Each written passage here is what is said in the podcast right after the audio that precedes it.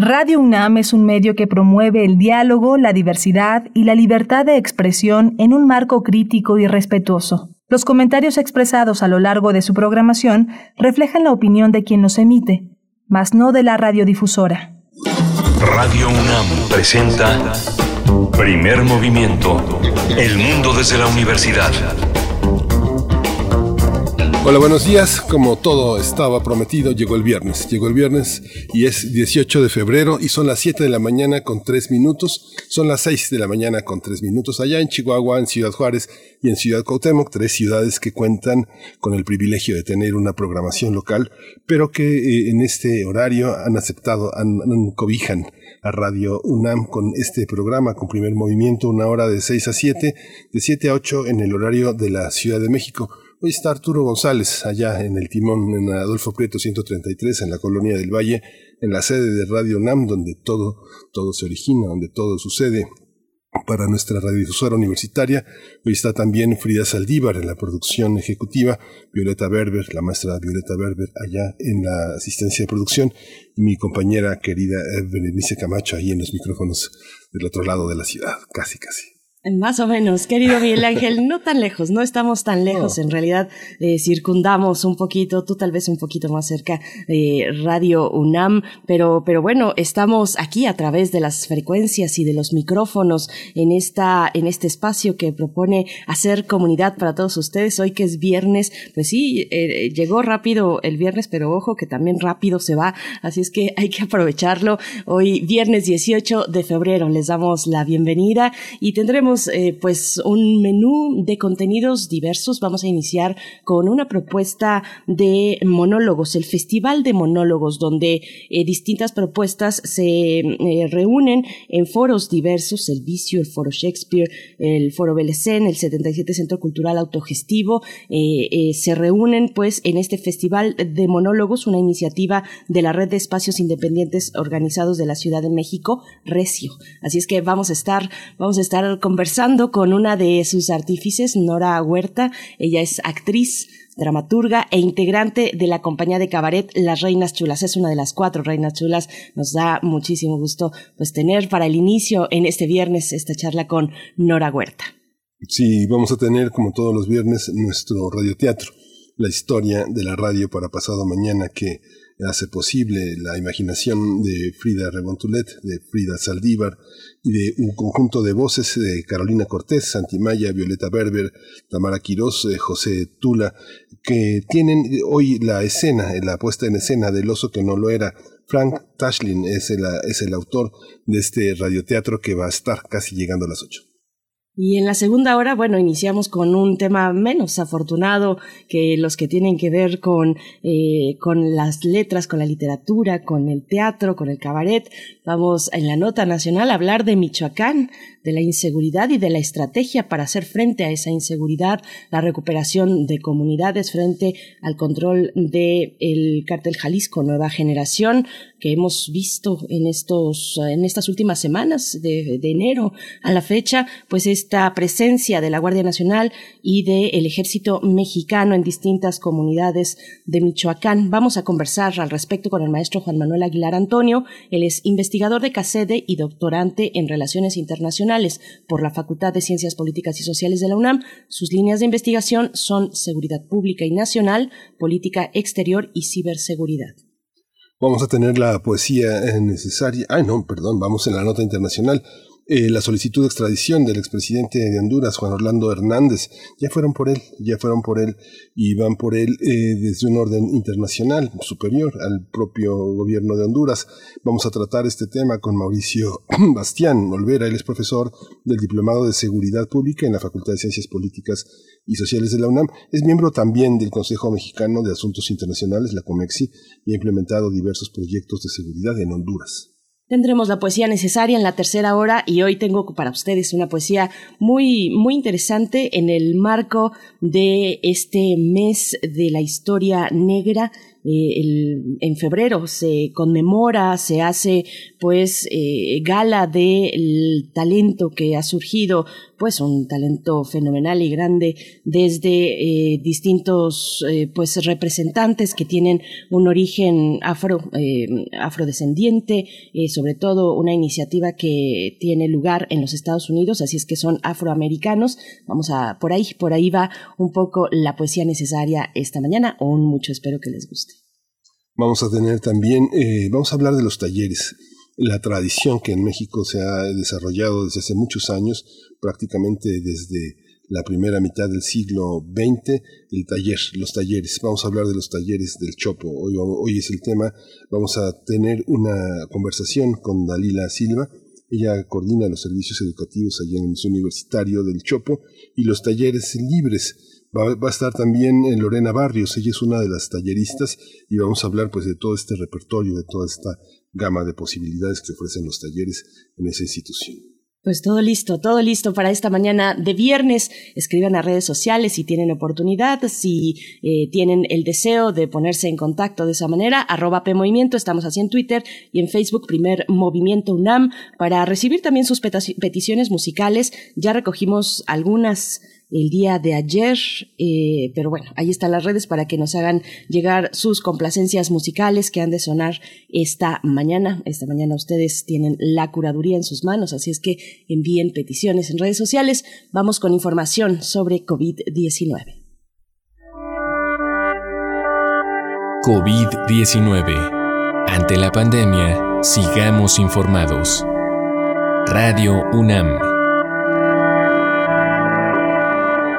La Secretaría de Salud informó que en las últimas 24 horas se registraron 470 nuevos decesos, por lo que el número de fallecimientos por la enfermedad de COVID-19 aumentó a 314.598.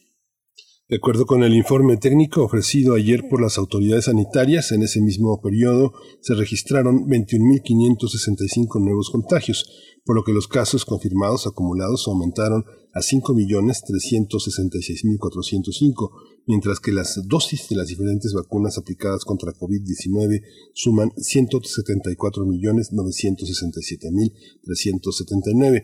Los casos que están activos en todo el país, que lo que se estima la Secretaría de Salud, son 82.102.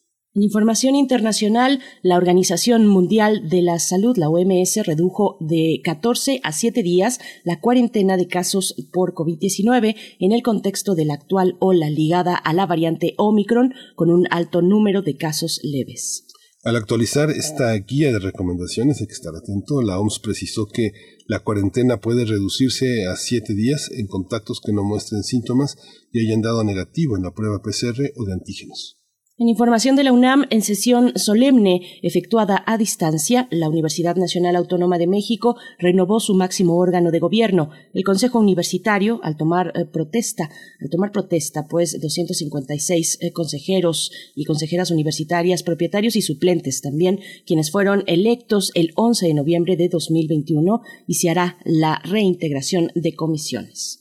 Los representantes de alumnos van a ocupar el cargo para el periodo 22-24, 2022-2024, mientras que los representantes de profesores, investigadores y técnicos académicos para el periodo 2022-2026.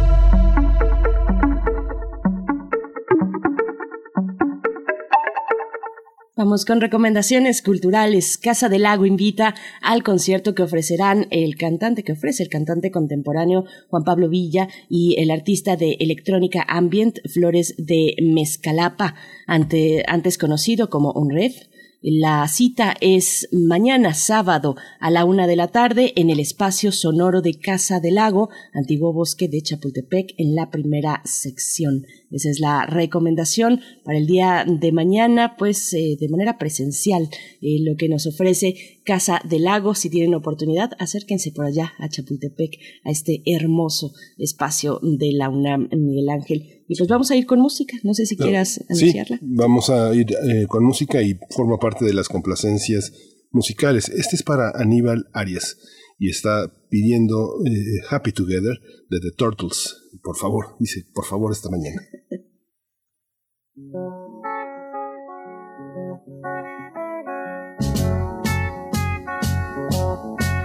Imagine me and you, I do.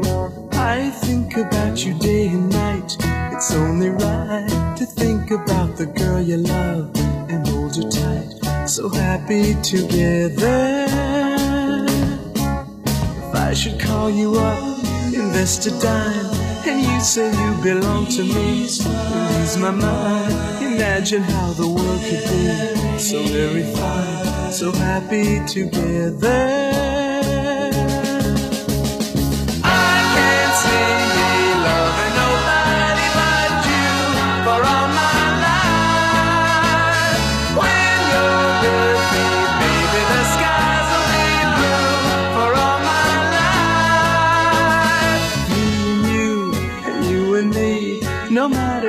They toss the dice. It had to be. The only one for me is you, and you for me. So happy together.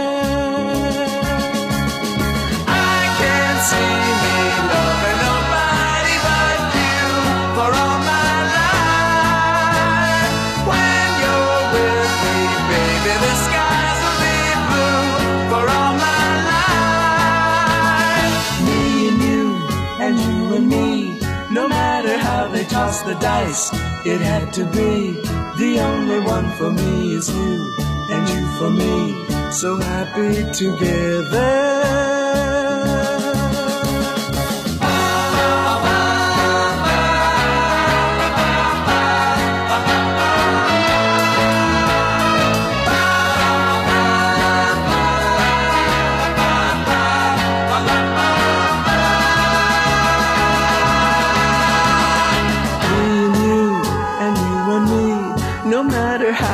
Toss the dice, it had to be. The only one for me is you, and you for me. So happy together, so happy together. And how is the weather? So happy together. We're happy together. Primer movimiento Hacemos comunidad en la sana distancia.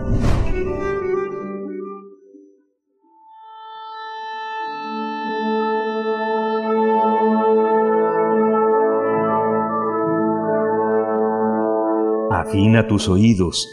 Aquí te presentamos una recomendación musical.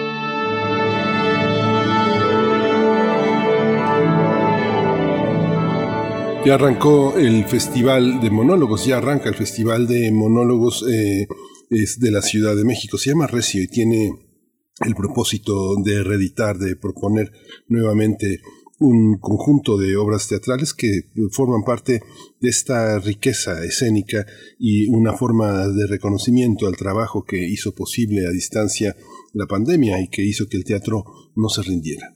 Así es, Recio, la red de espacios independientes organizados de la Ciudad de México, tiene el objetivo de unir a creadores y espacios. Este festival surgió durante la pandemia en un esfuerzo conjunto con el Foro Shakespeare y la teatrería. En ese momento se presentaron una serie de monólogos de forma virtual en la plataforma de Tetrix. Teatrix. Teatrix, la plataforma de Teatrix, y a partir del mes de febrero el Festival de Monólogos se presenta en Foro Shakespeare, la Teatrería, el 77 Centro Cultural Autogestivo, el Vicio y el Foro Belecén. El resto de los espacios de la red se, se irán sumando en los meses siguientes. La programación del festival está integrada por, por ahora por 18 espectáculos unipersonales como Lucy, la historia cabareteada de las mujeres, Cuentos de la tumbona o La mujer hecha hombre. Y cabe señalar que en todos los espectáculos se implementarán las medidas sanitarias a fin de estar todos protegidos, resguardarnos entre todos. Vamos a conversar esta mañana sobre el Festival de Monólogos que se realiza en el Foro Shakespeare y también en, bueno, en todos estos lugares, el Teatro Bar El Vicio, 77 Centro Cultural, los que hemos mencionado. Y con esta intención nos acompaña a través de la línea Nora Huerta y es actriz dramaturga e integrante de la compañía de cabaret Las Reinas Chulas. Querida Nora Huerta, bienvenida a este espacio, primer movimiento. ¿Cómo te encuentras? Supongo que un poco desmañanada, pero te agradecemos ese esfuerzo. ¿Cómo estás? Hola, muy contenta de poderles saludar esta mañana. Envío un fuerte abrazo y saludo a todas las personas que nos escuchan. Un placer platicar con ustedes. Gracias, Nora. Perdón que te hayamos sacado de tu sesión de yoga que empezó desde las 4 de la mañana, pero Exacto. hay, una, hay, una, hay una parte que es salir de la casa, eh, de la sala de la casa o de la, o de la habitación o del baño y ponerse nuevamente en la escena, Nora, que eh, todo lo que se hizo eh, casi sin pensar en el público, sin verlo directamente, ahora se pone en escena. Cuéntanos cómo está integrado toda esta red de, espectáculos, de monólogos que ahora se van a confrontar ya con el público. Mira, estamos muy contentas, eh, todos los espacios, a todos los espacios, el cierre y la contingencia, pues ha sido muy delicado, como ustedes bien saben y nuestros queridos radioescuchas lo saben, pues somos espacios independientes. ¿Qué quiere decir ello? Que dependemos de la asistencia del público para que los espacios puedan permanecer abiertos y podamos cubrir todas sus necesidades económicas y, laborales. Somos espacios que refugia familias, que damos trabajo, que hacemos, además de una labor artística como esta que ya mencionamos, de vincular a los artistas a los extraordinarios artistas con, con el espectador, pues bueno, también somos una fuente de trabajo para muchas familias y para muchas personas. Entonces, por ello, bueno, pues tuvimos que poner las pilas. Toda la pandemia estuvimos trabajando de manera conjunta. La red se origina, Recio se origina en principio con el objetivo de, de ubicarnos, de revisar qué tipo de espacios somos, de tratar de definirnos, para de manera conjunta poder trabajar en materia administrativa, en materia laboral, en materia artística. Y bueno, pues después de la pandemia dijimos a trabajar muchachos todos los espacios y organizamos este mm, festival de monólogos. ¿Por qué monólogos? Como bien señalaron, si ya bien se realizaban en Teatrix, que es esta plataforma que eh, surgió también durante la pandemia, que exhibe monólogos, una especie como de Netflix, una red eh, en la internet donde puedes disfrutar de un montón de espectáculos, no solo monólogos, sino también eh, obras teatrales.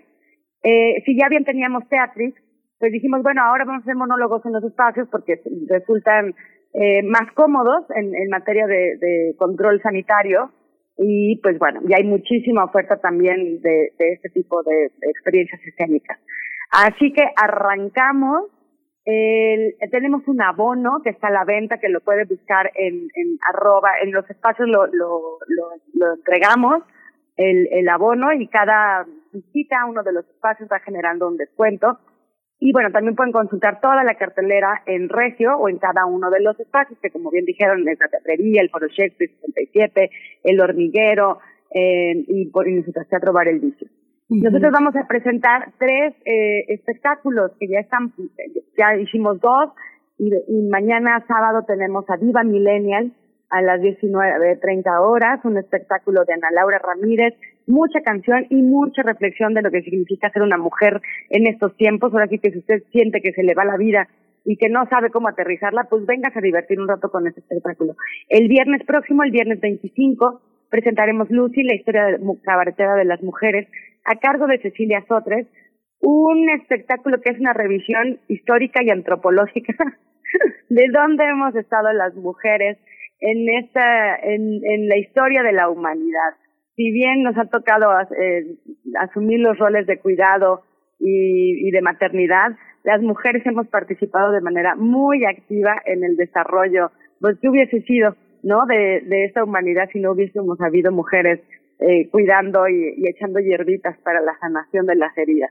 Y luego el sábado 26 a las 19.30 horas presentamos Cuentos de la Tumbona a cargo de Mariano Ruiz, y bueno, este espectáculo son historias de terror, que les van a dejar más helados que la caguama de la lagunilla.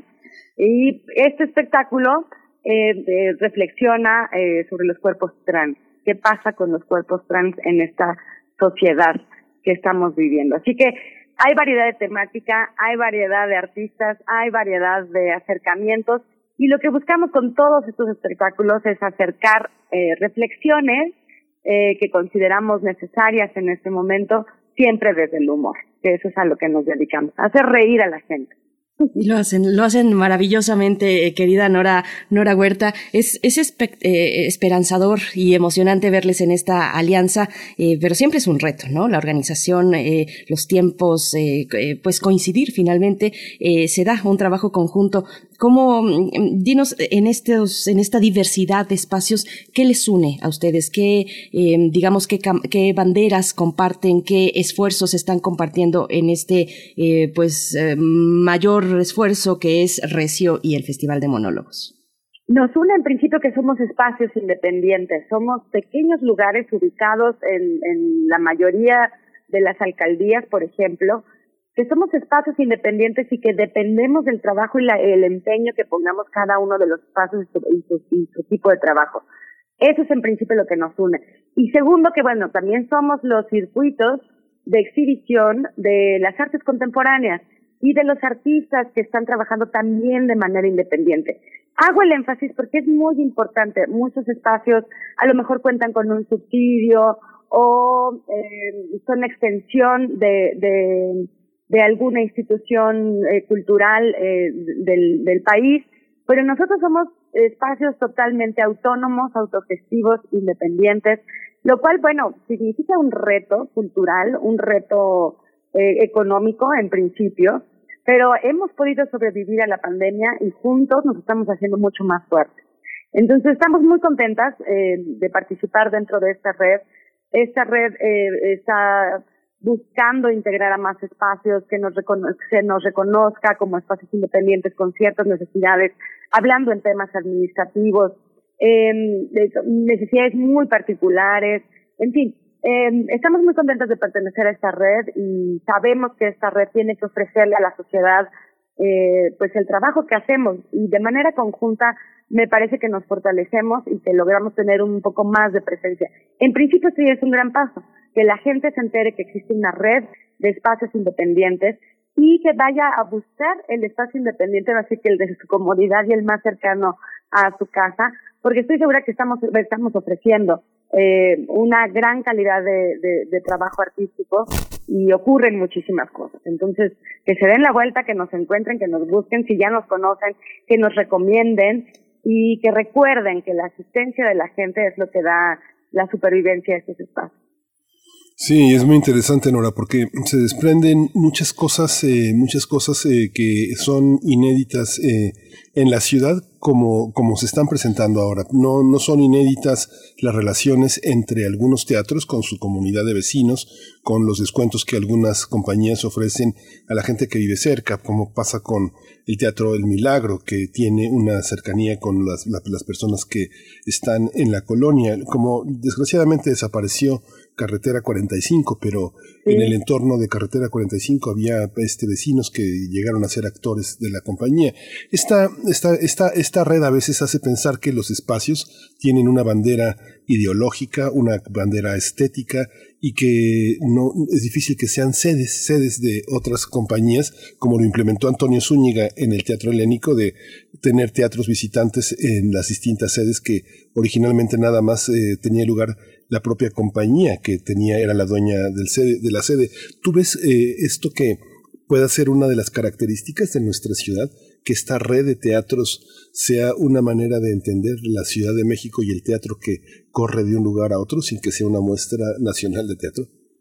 Sin duda, absolutamente. Cada uno de los espacios, como bien señalas, buscamos tener una cercanía con la comunidad que nos rodea para reinterpretarnos y otorgarnos en principio espacios de divertimento que es muy importante. La gente y la calidad de vida y el, movimiento de vida que tenemos actualmente no nos permite considerar los momentos de disfrute o de gozo como una prioridad cuando deberían de serlo.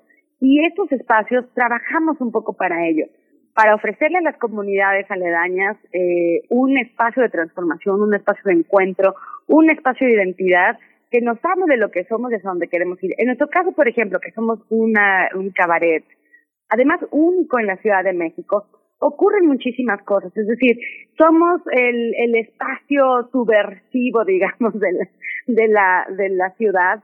Eh, subversivo en el sentido de, nos reunimos para hablar un poco de lo que no nos gusta, de lo que no queremos, de las políticas que nos estorban o de las estructuras sociales que nos encajonan y que nos hacen sentirnos un poco limitados. Entonces, bueno, en este sentido, por ejemplo, el cabaret es una válvula de escape y además ¿qué mejor que hacer una válvula de escape a través de la risa? Y sí, todos los espacios generan relación con su comunidad, por eso es importante encontrarlos, relacionarse con ellos, visitarles, además de los descuentos que se ofrecen, si eres vecino de la colonia o si tienes un cumpleaños, en fin, siempre estamos inventándonos algunas maneras de acercar a la gente y hacer accesible el acceso a nuestros espacios. Eh, recordamos también, bueno, que las condiciones económicas no, es, no son favorables para todos y, bueno, llevamos un rato así, pero bueno, siempre hay manera de, de, ser accesible el, el acceso a nuestros espacios y se generan eh, la misma gente genera el ritmo de trabajo de esos espacios. ¿Qué quiere ver? La misma gente va dejando sugerencias, la misma gente pregunta, oye, ¿cómo se le hace para presentar a un amigo? Oiga, y este, ¿por qué no dan un taller? Entonces, bueno, se genera una dinámica muy enriquecedora eh, en las comunidades. Entonces, son espacios que tenemos que aprovechar, son espacios que tenemos que disfrutar y son espacios que tenemos que sostener porque depende, dependen de la gente que los visita y que les da vida, ¿no? Es decir, pues el espacio podría estar ahí abierto sin ningún alma y no tiene ninguna gracia la riqueza y, y la gran cosa ocurre cuando está la gente ahí reunida, cuando es un punto de encuentro y es un punto de intercambio de ideas, de sensaciones, de emociones, de alegrías o de reflexiones. Nora, y los espacios también los hacen quienes eh, crean los eh, contenidos, las propuestas. ¿Quiénes son? ¿Quiénes son esas creadoras, esos creadores? ¿Qué tipo de propuestas artísticas están trabajando? ¿Cómo se involucran con este elemento también de lo, de lo comunitario, de la comunidad, de aquellos temas que preocupan a ciertos grupos eh, de la sociedad, el grupo de la diversidad sexual, que es muy diverso en sí mismo y muy amplio, pero en fin, una variedad de propuestas y de preocupaciones también y de ocupaciones, pues, eh, que se llevan a cabo en estos, en estos monólogos. ¿Quiénes son los creadores y las creadoras? Pues mira, en, en, en, tanto a los monólogos, eh, respecto a los monólogos, perdón, está ladrando mi perro. Quiere participar. Espero que no interrumpa mucho. no, no te preocupes, te escuchamos. Respecto a los monólogos, hay una diversidad. Te puedo platicar de Teatro Bar El Vicio, que es una comunidad de cabareteres que llevamos trabajando en la escena mexicana, mm, me parece que en los últimos 10 años, y hay un poco de todo. Hay desde experiencias muy jóvenes hasta, bueno, nosotras, por ejemplo, las Reinas Chulas, que llevamos más de 20 años trabajando en la escena. Me parece que este año cumplimos 24 años haciendo cabaret, 24 años haciéndolo de manera ininterrumpida. Pero bueno, te puedo decir que hay distintas generaciones y por lo tanto hay distintas inquietudes. Si bien, por ejemplo, el trabajo de las reinas chulas ha sido permeado y ha sido cruzado por el asunto de hablar sobre eh, género, hablar en contra de la violencia, de tratar de sumar nuestra voz para que la reflexión en contra de la violencia hacia las mujeres se haga presente en todos nuestros espectáculos. Hay otros temas, como te platicaba ahora en Parafernalia Teatro con Mariano Ruiz. Él está muy cercano al tema de la comunidad trans. ¿Qué pasa con estos cuerpos? Que necesitan hacer variaciones o que eh, en sí mismos son una transgresión a, lo establecido naturalmente o a lo, a lo que se establece como regla social y que son cuerpos que tienen un otro imaginario, una otra necesidad y una otra expresión. Entonces, eh, las temáticas que estamos abordando son muy, muy diversas de acuerdo a, a los artistas que están eh, representándose y, y llevando su voz al escenario. Te puedo decir que a través del cabaret lo que hacemos es llevar nuestras inquietudes, las necesidades más íntimas, las llevamos al escenario y las transformamos en un discurso humorístico. Eso con el fin de generar una reflexión placentera. Hacernos reír es hacer comunidad y reírnos. Uno se ríe de lo que identifica, uno se ríe de lo que le duele, uno se ríe de aquello que le toca. Entonces yo invito de verdad a todas las personas que se sumen, porque es una otra manera de pasar el tiempo, una otra manera de disfrutar de los espacios públicos, es una otra manera de encontrarse con la gente y que no nos den miedo, para lo mejor las temáticas pueden ser, a mí no me interesa. Vaya y dése cuenta que en algún punto de su existencia esa temática le toca y esa temática le cruza por algún lugar de su historia personal. Dese el permiso de aventurarse y, de disfrutar, porque va a ser una experiencia gozosa, que eso es lo primero que buscamos, que sea gozoso. Oye, Nora, hay una, hay una parte en la que eh, la dramaturgia a veces eh, se piensa que se puede prescindir de ella, no se puede prescindir de los, eh, de los, de los grandes escritores que hacen del monólogo una auténticamente una especialidad. No es nada sencillo escribir un monólogo. Lo que sucede es que la modalidad de la actualidad, en el caso del cabaret, eh, lo, lo, lo, coloca en una dimensión de exigencia de cambio permanente. Pero esta manera de quedarse solo durante el encierro de la pandemia ¿Tú consideras que eh, arrojó piezas eh, significativas para pasado mañana que las observaremos como resultado de un síntoma, de un síndrome, de una patología, de una imaginación? ¿Cómo observas tú el conjunto? Me imagino que prácticamente habrás visto casi todo lo que se va a presentar. Este, ¿cómo, cómo lo observas? Sí, pues fíjate que sí. O sea, finalmente el encierro, eh, pensemos que los artistas somos unas personas ahí muy extrañas que no podemos detener en la cabeza y que no podemos detener este el tren de pensamiento que se cobija y que se entremezcla y que va tejiendo cosas con la realidad misma que vivimos. Entonces, pues sí, en efecto, eh, también fue una necesidad eh, laboral, o sea, las dos cosas.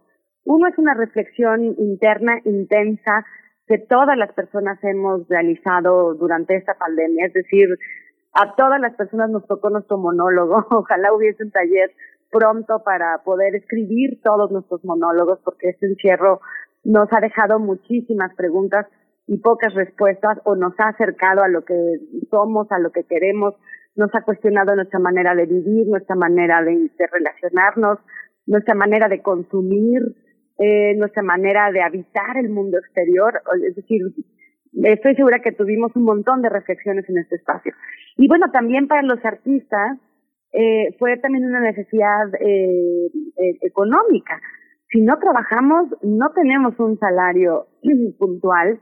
Entonces, bueno, también el monólogo es una manera accesible de moverse por los espacios, es una manera accesible de producción, es, digamos, una manera, no quiero decir con ello, porque además ya verán los espectáculos, Muchos de ellos tienen todo un trabajo estético, una propuesta estética y además el reto del intérprete de sostener una pieza, él y su alma.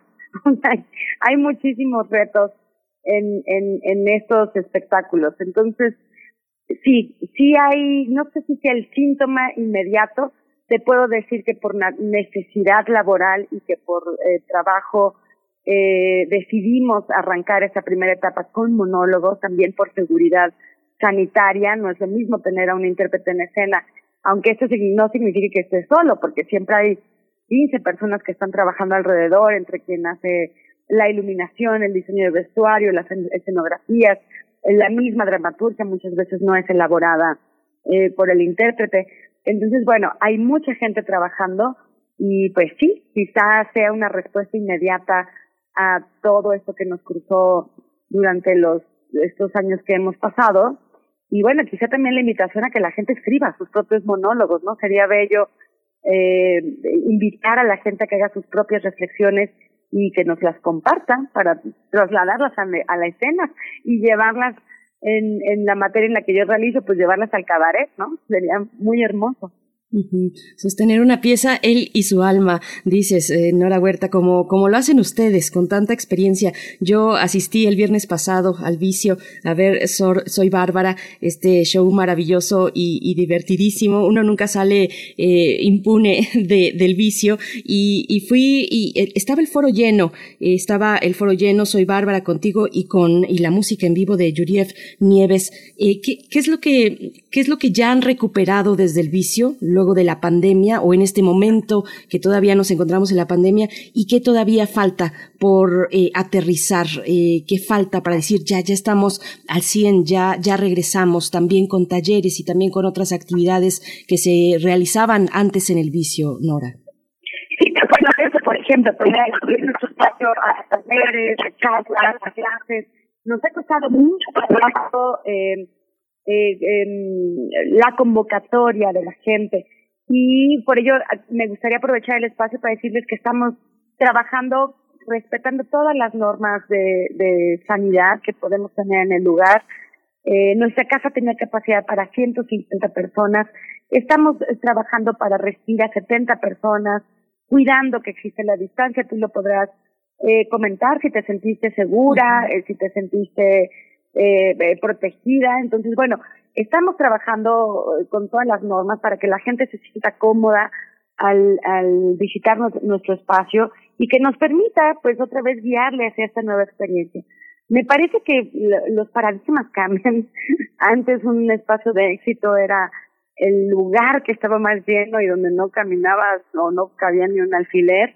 Ahora los espacios de éxito son aquellos que logran contener y mantener eh, las reglas, digamos, eh, de sanidad para eh, reducir el riesgo de contagios. Eh, estamos en ello, nos ha costado mucho trabajo, también sabemos que nuestros bolsillos están lastimados, pero bueno, también es nuestra manera de ganarnos la vida, entonces, de todas maneras estamos ofreciendo eh, algunos descuentos en las redes sociales, de ahí la invitación a que nos sigan en nuestras redes sociales para que pesquen por allí las promociones que hacemos. Pero bueno, falta que tengamos la confianza de habitar el espacio público. Me parece que lo estamos logrando y que aprendamos a relacionarnos en el espacio público desde esta nueva naturaleza, ¿no? Que es conservando la sana distancia, usando el cubrebocas, en fin, las reglas que ya conocemos, eh, lo estamos logrando. Me parece que poco a poco vamos conciliando ese nuevo habitar el espacio público y, y, hay una parte que cruza como ese nuevo habitar el espacio público, que es cuidarnos a uno y a una misma y cuidar al otro. Me parece que si tenemos como este eje eh, cruzándonos y, hablándonos todo el tiempo y teniendo conciencia de este cuidado, vamos a poder salir adelante. Pero es, es un cambio también de pensamiento, es un cambio en la manera en que uno habita el espacio. No hay que tenerle miedo a la gente, hay que tener cuidado en principio con uno y en principio con los demás. Y me parece que eso hará la diferencia y nos permitirá retomar nuestra vida. Eh, todavía yo escucho a personas decir, me da mucho miedo salir. Y digo, bueno, pues es que hay que salir. Tenemos que recuperar nuestros espacios y hay que aprender a vivir con este cuidado y también salir con este cuidado, pero también hay mucha gente que dice, bueno, yo quiero salir yo no creo, no me importa, o ya que me dé, o lo, lo que sea. En fin, o sea, hay que tener el cuidado, me parece que esa tiene que ser la regla, el cuidado a uno mismo y el cuidado a los otros. Y creo que eso nos ayudará a, a acomodarnos de nuevo. Sí, lo que pasa es que hay personas que con la pandemia actualizaron sus viejos miedos y siempre tuvieron miedo a salir, pero la, la pandemia fue el gran pretexto, como quienes no pararon, ¿no? Quienes no pararon y nada los, los detiene el viernes de sábado y viernes o sábado la, en la noche. Así que hay una, hay una parte, Nora, que te quería preguntar también. Eh, eh, la Reina Chulas, la compañía, el espacio de cabaret, eh, ¿cómo, ¿cómo lo observas en relación a lo que hoy pasa de una manera tan intensa eh, esta batalla mediática en contra del, del, del, gobierno federal. Ustedes tienen simpatía por este gobierno de izquierda y lo han manifestado en sus espectáculos, pero ¿cómo se sienten? ¿Cómo se sienten? Pienso también en los... Eh, en este humor que han desarrollado muchos de los eh, moneros de la jornada, que son quienes eh, marcan la agenda de los moneros en el país, les guste o no a los de otros moneros de otros eh, periódicos, pero hay una parte que yo recuerdo los ochentas, Jesús, a Liliana Felipe, el, el, el, teatro lleno también de con políticos, figuras de la política que se reían de ellos mismos, que dialogaban. Hoy, ¿cómo es el ambiente, Nora? ¿Cómo es el ambiente eh, de este México que todos insisten que es polarizado, pero hay una parte que siempre ha habido esa disputa, pero ¿cómo lo viven ustedes como artistas de la actualidad? De alguna manera son ustedes también un medio de comunicación. Sí, sin duda, y somos también, o procuramos, buscamos el espacio de reflexión de eso que está aconteciendo. Eh, mira, pues yo te puedo decir que es un momento interesante en la historia de nuestro país. A mí nunca me había tocado vivir un momento tan intenso eh, en, el sentido en que efectivamente empieza a haber definiciones del país que queremos o el país que soñamos o el país por el que trabajamos. Y somos afines, Eh, sin duda nuestra compañía eh, ha, ha sido así a un pensamiento de izquierda, a un pensamiento donde la libertad eh, de las personas sea eh, lo principal, la libertad, el cuidado y el respeto a la dignidad de las personas sea lo más importante. Somos afines a este proyecto en el sentido en que otorga, eh, en primer lugar, el, esa, esa visión. Hay muchas cosas que son criticables, muchas cosas que no, no responden de manera ideal a lo que buscamos a lo que queremos, pero digamos que somos más cercanas a esa transformación que se busca hacer. Y me parece que efectivamente la transformación ha dejado a la gente un poco, eh, pues yo percibo como a dos países, ¿no? Los que tienen miedo y no quieren y los que necesitamos urgentemente que eso ocurra y que estamos deseosos y poniendo nuestra labor y nuestro empeño para que eso ocurra. Me parece eh, que sí es una transformación que tiene que venir de la gente, que no es una transformación de un líder político o de un partido eh, político, es una transformación que tiene que venir de la gente. ¿Y qué quiere decir eso? Pues quiere decir tener, repito otra vez, regresamos un poco al cuidado y a la conciencia de los otros. Es decir, eh, no es renunciar a la vida que tenemos, no es renunciar a, los beneficios que tenemos, es procurar que los beneficios sean de igual manera para todas las personas, que tengamos acceso a los derechos básicos como son educación, salud, eh, trabajo digno, eh, alimentos sanos, en fin, lo que todos deseamos en en un mundo utópico e ideal. Y me parece que este gobierno busca, busca eso, eh, y que hay gente que se resiste, que eso es lo que estamos mirando, la resistencia. La resistencia a ello y además que se trabaja desde esferas eh, económicas con mucho poder, donde se puede manipular la información, donde efectivamente estamos viendo golpeteos eh, políticos en contra de ese movimiento o de este grupo de personas que necesitamos esa transformación. Entonces, pues sí, la resistencia está sacando, digamos, un poco lo, más abusivo del poder, que siempre ha existido. Eh, ahora nos sorprende mucho quizá porque es más evidente, esos discursos están saliendo a la luz de manera más clara, pero han estado allí siempre. Eh, no sé, o sea, podemos recordar momentos de la historia del Proa, por ejemplo, donde donde pues ese mismo mecanismo echó a andar las cosas para que todos lo aprobáramos y quedáramos eh, eh, asumiendo que así tenía que ser y que así debían de ser las cosas. Entonces, eh, me parece que siempre hemos estado en estos dos campos y que ahora se hacen evidentes por la resistencia, por el no querer, eh, pues no querer soltar, no querer ese otro espacio que pues para mí es un espacio pues de mayor felicidad en, en el sentido en que se piensa en lo colectivo y no solo en lo individual, ¿no? Claro. Pues Nora Huerta, pues larga, larga vida al Teatro Bar El Vicio, a las Reinas Chulas, te agradecemos esta presencia y estaremos ahí. Tenemos, tenemos cortesías que después de despedirte vamos a dar las coordenadas para, para que puedan ser entregadas al público que nos está escuchando. Te agradecemos y, y las admiramos, Nora Huerta. Muchísimas gracias. Muchísimas gracias por el espacio. Eh, para nosotros es muy importante poder comunicarnos con la gente e invitarles a nuestro espacio, no solo para que vengan a disfrutar un rato para que ayuden a sostener un, lugar como el nuestro y para que nos encontremos desde otro, desde otro lugar. Y la invitación es a que nos encontremos desde el gozo y desde el placer. Dense la oportunidad. Gracias por habernos visitado, eh, Berenice, la semana pasada. La invitación a todas las personas para que, para que vengan y, y que hagamos una otra colectividad más placentera. Eso es resistencia. Reír en conjunto de resistencia, reír al unísono es resistencia y no nos pueden quitar la energía de reír y las ganas de reír. Sí, muchas gracias, Nora. Gracias, Nora. Hasta pronto. Nora Huerta. Muchísimas gracias. Actriz, dramaturga e integrante de la compañía de cabaret Las Reinas Chulas. Bueno, no se pierdan también eh, este cuando tengan oportunidad eh, este pues em, este cabaret está puesta en escena con Nora Huerta y Yuriev Nieves también. Soy Bárbara, esa fue la que la que vi el viernes pasado. Me encantó, me encantó, la pasé muy bien y sí, las medidas de seguridad me hicieron sentir muy bien en realidad.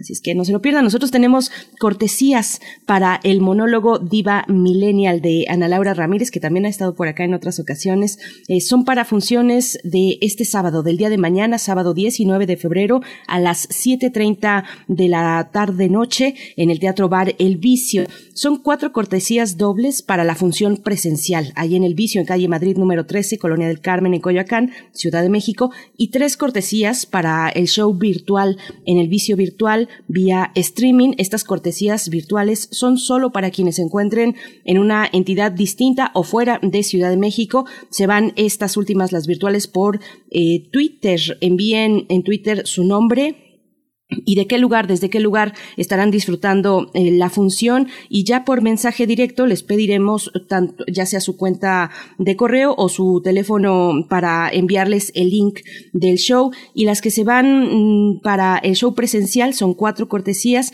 esas se van por Facebook, deben llegar media hora antes de la función con identificación oficial y mencionar que sus cortesías son de primer movimiento. Así es que se van cuatro cortesías dobles para la función presencial y tres cortesías para el show virtual de Diva Millennial de Ana Laura Ramírez Miguel Ángel.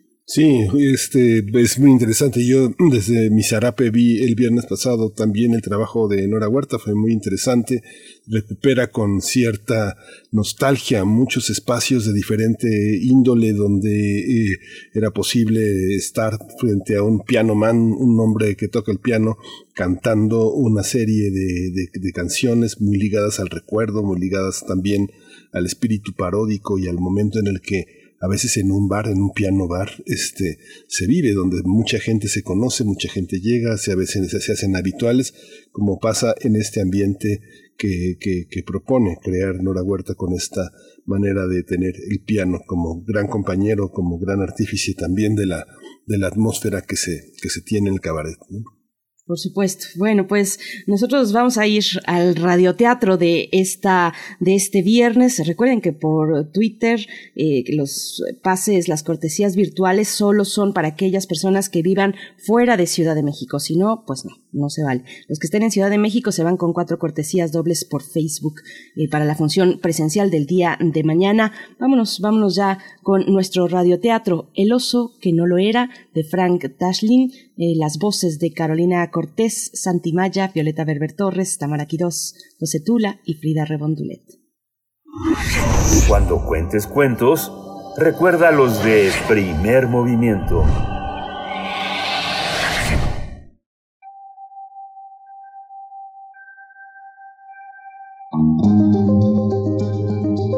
El oso que no lo era.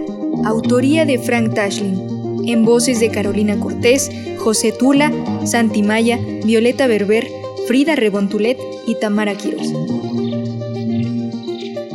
Érase una vez un oso que estaba parado en el lindero de un gran bosque mirando hacia el cielo. Allá, muy alto, vio una bandada de gansos salvajes que volaban hacia el sur. Sabía que cuando los gansos volaban hacia el sur, cuando las hojas caían de los árboles, el invierno no tardaba en llegar. Pronto, la nieve cubriría el bosque y ya era hora de buscar una cueva en la cual invernar. En este periodo llegaron unos hombres que traían palos, mapas e instrumentos de medición. Trabajaron y trabajaron hasta construir una gran fábrica justo encima de la cueva en la que dormía el oso. La fábrica estuvo activa todo el invierno y por fin llegó la primavera.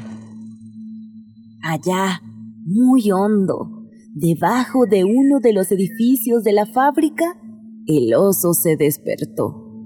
Parpadeó y bostezó. Siguió la luz hacia la salida de la cueva, pero poco tiempo iba a estar con los ojos a medio abrir. De repente, ¡paf! Se le abrió de par en par el cancel. Miró fijamente lo que tenía delante. ¿Dónde estaba el bosque? ¿Dónde estaba la hierba? ¿Dónde estaban los árboles? ¿Dónde estaban las flores? ¿Dónde estaba? Todo le parecía raro. No sabía dónde estaba. ¿Qué había pasado? Seguro estoy soñando. Claro que sí. Eso es. Estoy soñando. A ver, un pequeño pellizco y... ¡Ay! ¡Ay, ay! No. No. No estoy soñando. ¡Eh, tú! Ponte a trabajar. Soy el capataz. Y como no me hagas caso, te voy a denunciar. No, yo no trabajo aquí, yo soy un oso. Es así que es una buena excusa para no trabajar. Decir que es un oso. No intentes engañarme. Tú no eres un oso. Tú eres un hombre, tonto, sin afeitar y con un abrigo de pieles. Te voy a llevar al despacho del gerente. Se equivoca usted. Yo soy un oso. El gerente estaba también muy enfadado.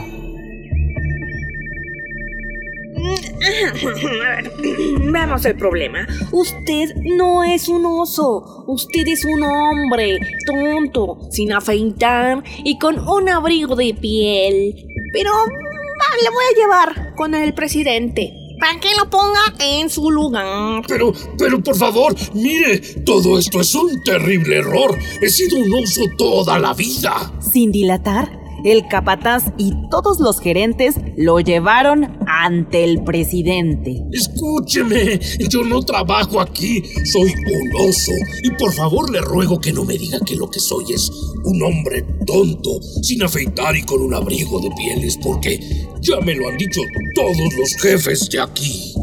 Ahí sí, veamos.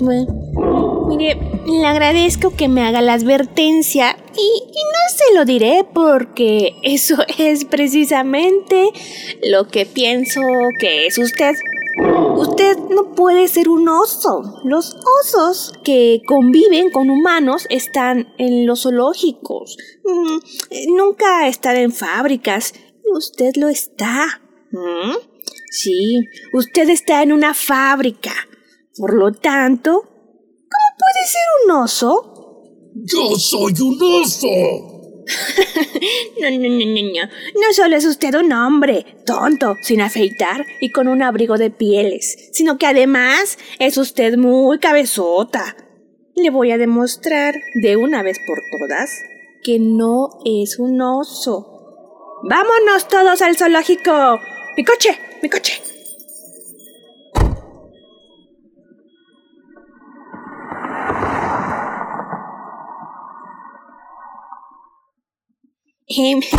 buenos días, osos. ¿Me confirman una cosa? ¿Es un oso este que traigo aquí? No, no lo es, porque si fuese un oso, no estaría fuera de la jaula con usted, sino dentro, con nosotros. Pero soy un oso. Yo soy un oso. Yo sé lo que es usted. Usted es un hombre tonto, sin afeitarse y con un abrigo de pieles.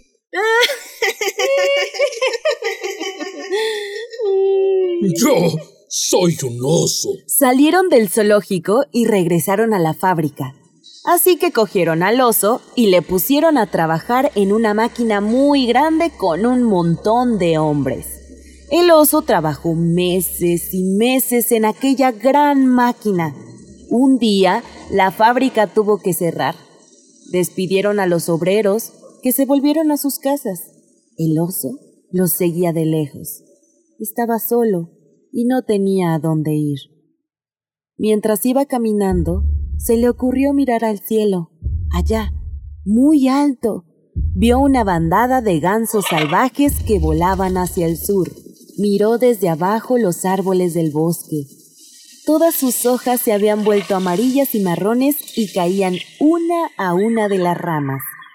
El oso sabía que cuando la naturaleza reaccionaba así, era porque pronto la nieve cubriría el bosque. Era hora de meterse en una cueva para invernar. Buscó una cueva y cuando estaba a punto de entrar, se paró y dijo, pero no puedo entrar en la cueva para invernar. No, soy un oso. Soy un hombre tonto sin afeitar y con un abrigo de pieles. Ay, tengo frío y la nieve ya me empieza a cubrir.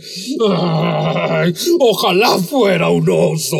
Cuanto más tiempo seguía sentado, más frío tenía. Se le helaban los dedos de los pies y las orejas y le castañaban los dientes. De la nariz y la barbilla le colgaban carámbanos de hielo. Le habían dicho tantas veces que era un hombre tonto, sin afeitar y con un abrigo de pieles, que se había convencido de que debía ser verdad. Y así se quedó sentado, porque no sabía lo que tenía que hacer un hombre tonto, sin afeitar y con un abrigo de pieles que se estaba muriendo de frío en la nieve. El pobre oso estaba muy triste y se sentía muy solo. No sabía qué hacer, pero de repente se levantó y cruzó la espesa nieve camino de la cueva. Dentro se estaba calientito y a gusto. El viento helado y la nieve, tan fríos, no conseguían entrar y sintió como todo el cuerpo le iba entrando en calor. Se dejó caer sobre un techo de ramas de pino y se durmió enseguida feliz. Soñó dulces sueños, como todos los osos cuando invernan. Y aunque todos en la fábrica le habían jurado que era un hombre tonto, sin afeitar y con un abrigo de pieles, yo sospecho que él no se lo creyó. ¿No les parece? Desde luego que no. Sabía que no era un hombre tonto, sino un oso. El oso que no lo era. Autoría de Frank Tashlin. En voces de Carolina Cortés, José Tula, Santi Maya, Violeta Berber, Frida Rebontulet y Tamara Quiroz.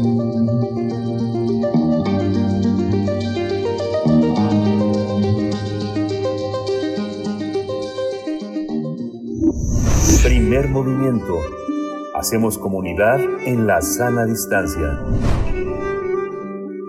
Qué hermoso el radioteatro de este viernes. Con él nos despedimos de la Radio Universidad en el estado de Chihuahua. El próximo lunes nos encontramos con ustedes muy temprano, poquitos minutos después de las seis para allá, para, para ustedes. Gracias por su escucha. Seguimos aquí en Radio UNAM. Vamos a ir al corte y volvemos.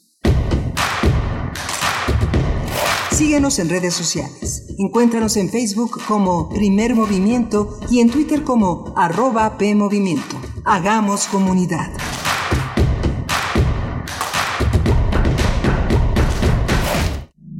Cultivemos el gusto por el arte escrito y el ejercicio de la imaginación al lado de María Ángeles Comezaña en Al compás de la letra. Rutas literarias para viajar entre textos, poemas y cartas. Todos los jueves a las 18 horas por el 96.1 de FM. Radio UNAM. Experiencia sonora.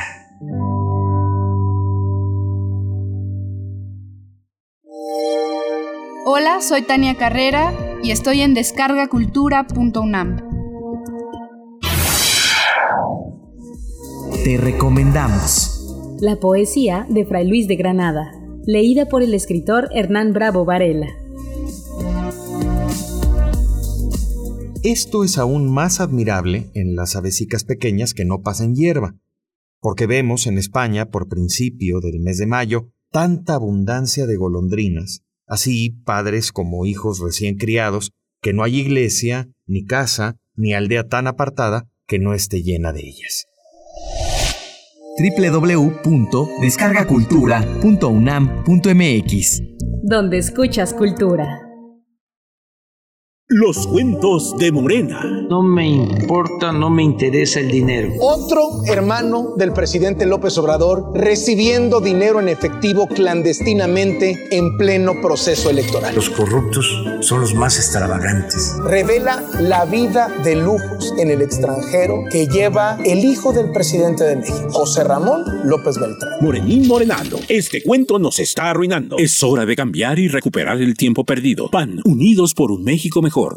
Raticida, gasolina, ácido sulfúrico, amoníaco, acetona No importa qué droga química te metas, todas están hechas con veneno y de todas formas te destruyes. La sangre de las drogas nos mancha a todos. Mejor métete esto en la cabeza. Si te drogas, te dañas. Si necesitas ayuda, llama a la línea de la vida, 800-911-2000. Para vivir feliz no necesitas meterte en nada. A lo largo de los años, la especie humana ha dejado una huella de destrucción en el planeta. Estamos muy cerca del punto de no retorno. Este es el momento de realizar nuestro cambio de conciencia. Habitare, Agenda Ambiental Inaplazable. Te invitamos a escuchar las labores que hacen nuestras científicas y científicos para tratar de salvar nuestra casa. Y las recomendaciones para que desde tu trinchera ayudes a cuidar el ambiente. Todos los lunes a las 16 horas, por el 96.1 de FM. Radio UNAM, Experiencia Sonora.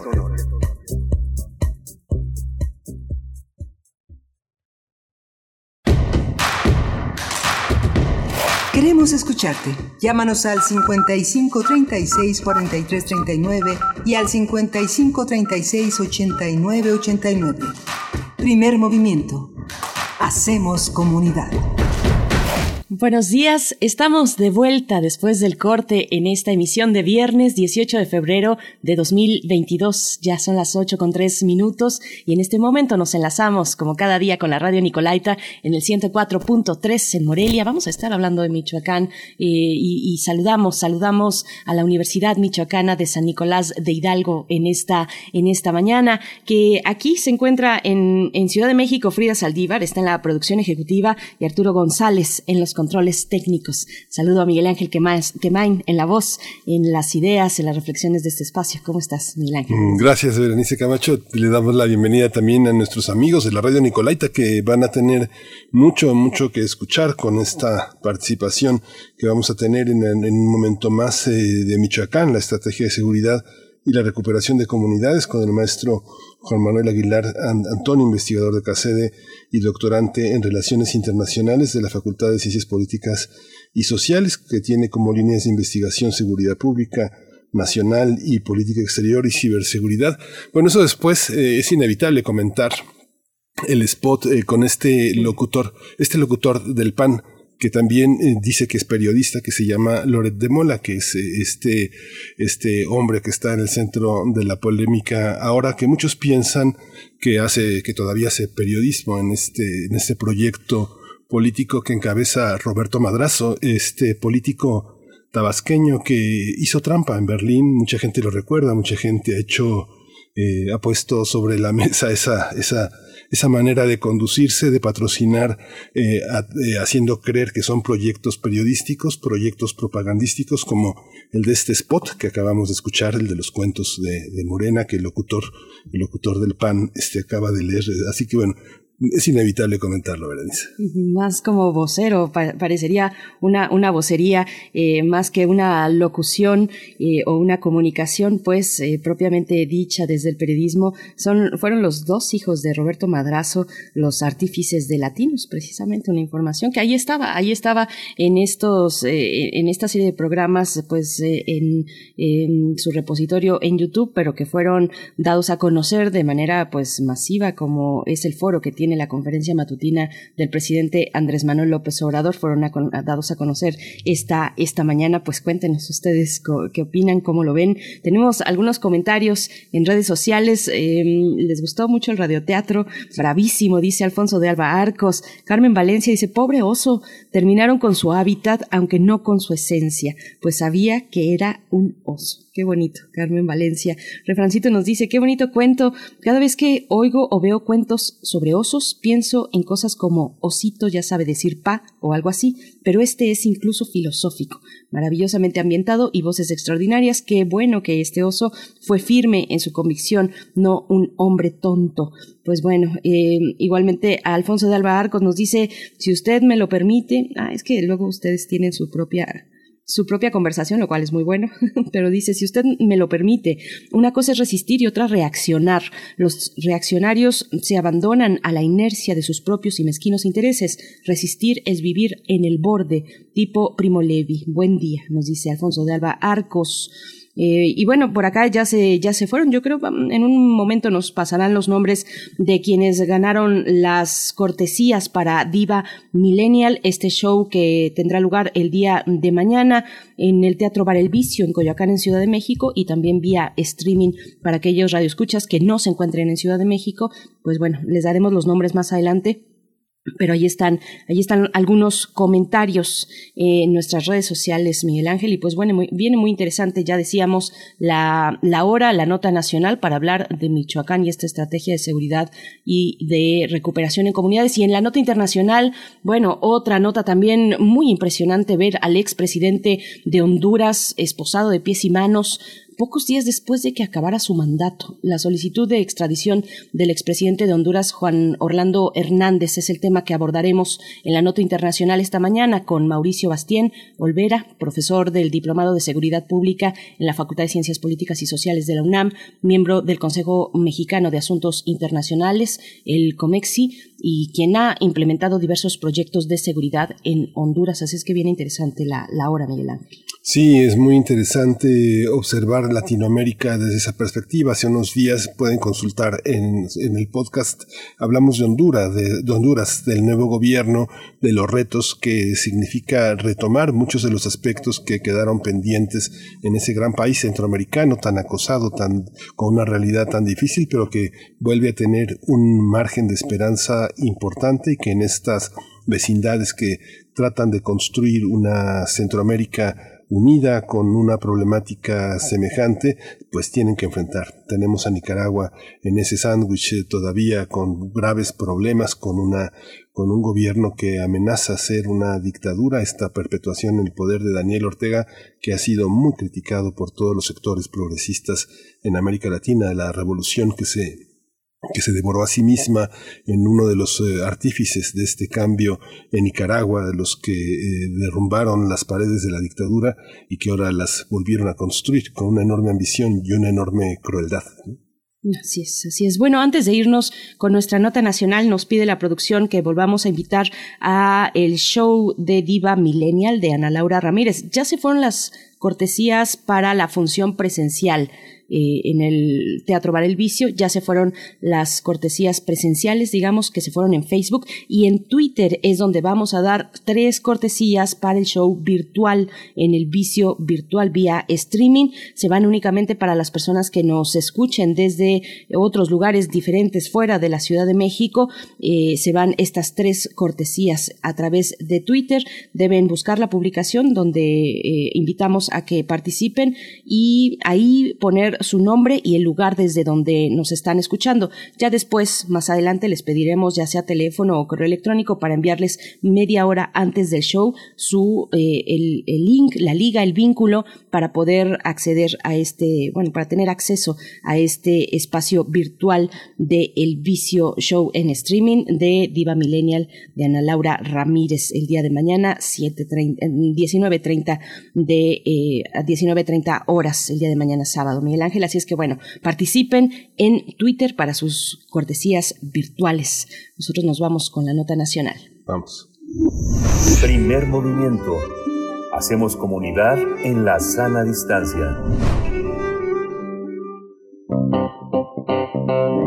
Nota nacional. Desde el 8 de febrero, elementos del Ejército, Guardia Nacional y Seguridad Pública en Michoacán retomaron el control de 43 comunidades de Aguililla, Cualcoman, eh, Buenavista y Tepalcatepec. La finalidad de este despliegue es realizar operaciones para fortalecer el Estado de Derecho en la región de Tierra Caliente. Con esto se busca que los más de 5.000 personas desplazadas por inseguridad en esta zona regresen a sus viviendas. La, estrategia consta de tres fases que incluyó la instalación de una mesa de diálogo para la pacificación de Aguililla, la puesta en marcha de programas sociales y finalmente el ingreso y liberación de localidades con presencia de la delincuencia organizada. En medio de esta situación, la Fiscalía de Michoacán confirmó la muerte de Miguel Ángel Fernández, el M2, jefe de plaza del cártel Jalisco en Tierra Caliente. Este, esta, persona fue abatida luego de que un enfrentamiento se realizara con fuerzas de seguridad el pasado 6 de febrero y este eh, Miguel Ángel Fernández era señalado como el responsable del ataque que dejó 13 policías muertos y 9 heridos en Aguililla en 2019. Después vamos a conversar sobre la estrategia del Estado mexicano para la recuperación de comunidades en Michoacán. Nos acompaña el maestro Juan Manuel Aguilar Antonio, investigador de CACEDE y doctorante en Relaciones Internacionales en la Facultad de Ciencias Políticas y Sociales de la UNAM. Sus líneas de investigación son seguridad pública y nacional, política exterior y ciberseguridad. Maestro Juan Manuel Aguilar Antonio, gracias por estar esta mañana aquí en Primer Movimiento. Una vez más, bienvenido. ¿Qué tal, Berenice? ¿Qué tal, Miguel Ángel? Es estar con ustedes. Gracias, maestro. Muy, muy, muy buenos días. ¿Cómo entender esta, esta, esta, esta situación? De pronto hay muchos elementos que, que se cruzan, eh, culturales, eh, campesinos, mestizos, indígenas. ¿Cómo entender todo este proceso? ¿Es un avance?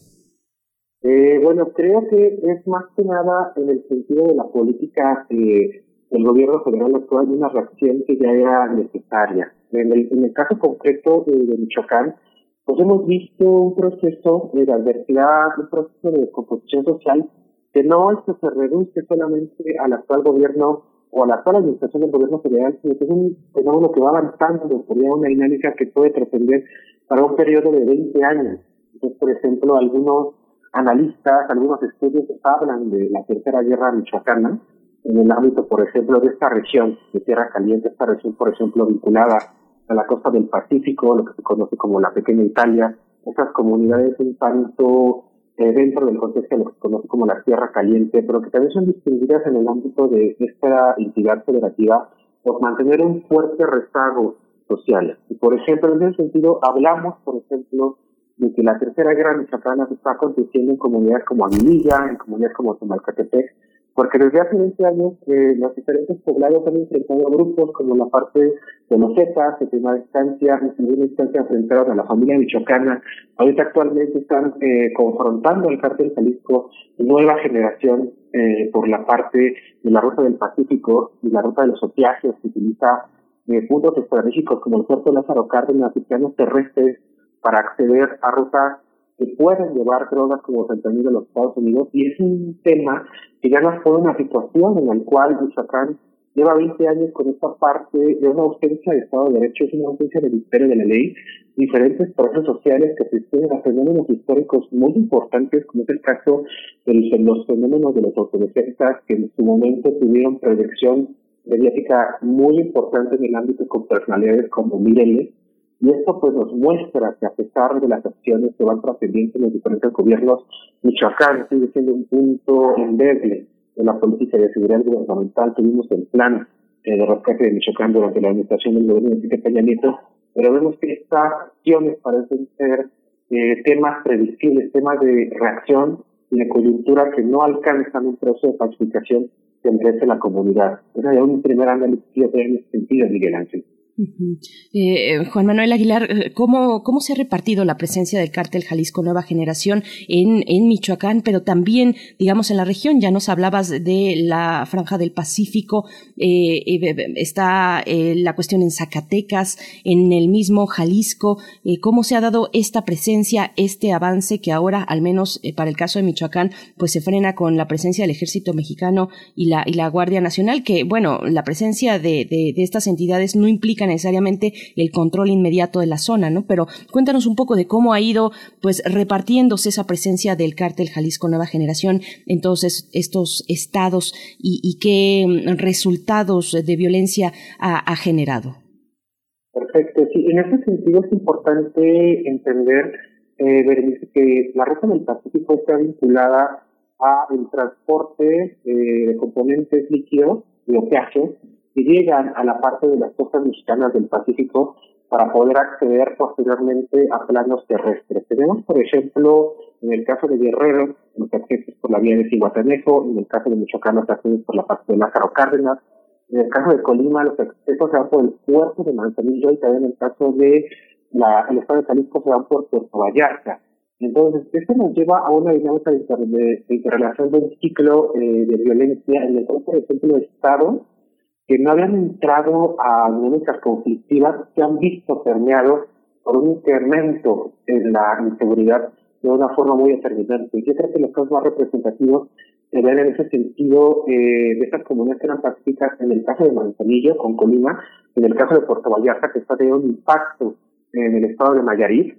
Son dos estados muy pequeños, dos estados que han reconocido por ser pacíficos, pero que o son lo que se vuelven puntos estratégicos de estos planos terrestres para el transporte de los opiáceos y luego su transformación a fentanilo, pues empiezan a tener este, gran cantidad de crisis a nivel internacional y a la parte de la dinámica de la violencia que acontece en estas comunidades.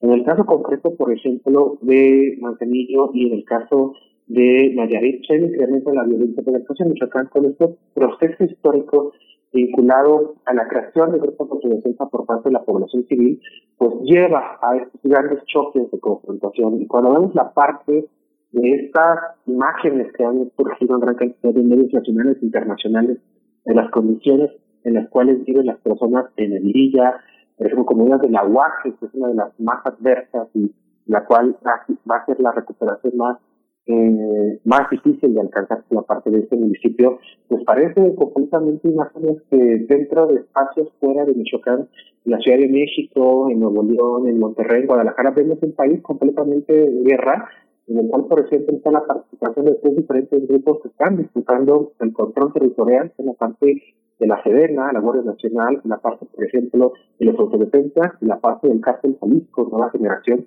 que nos dan pues imágenes de un país eh, que muchas veces al interior de la República no conocemos concretamente.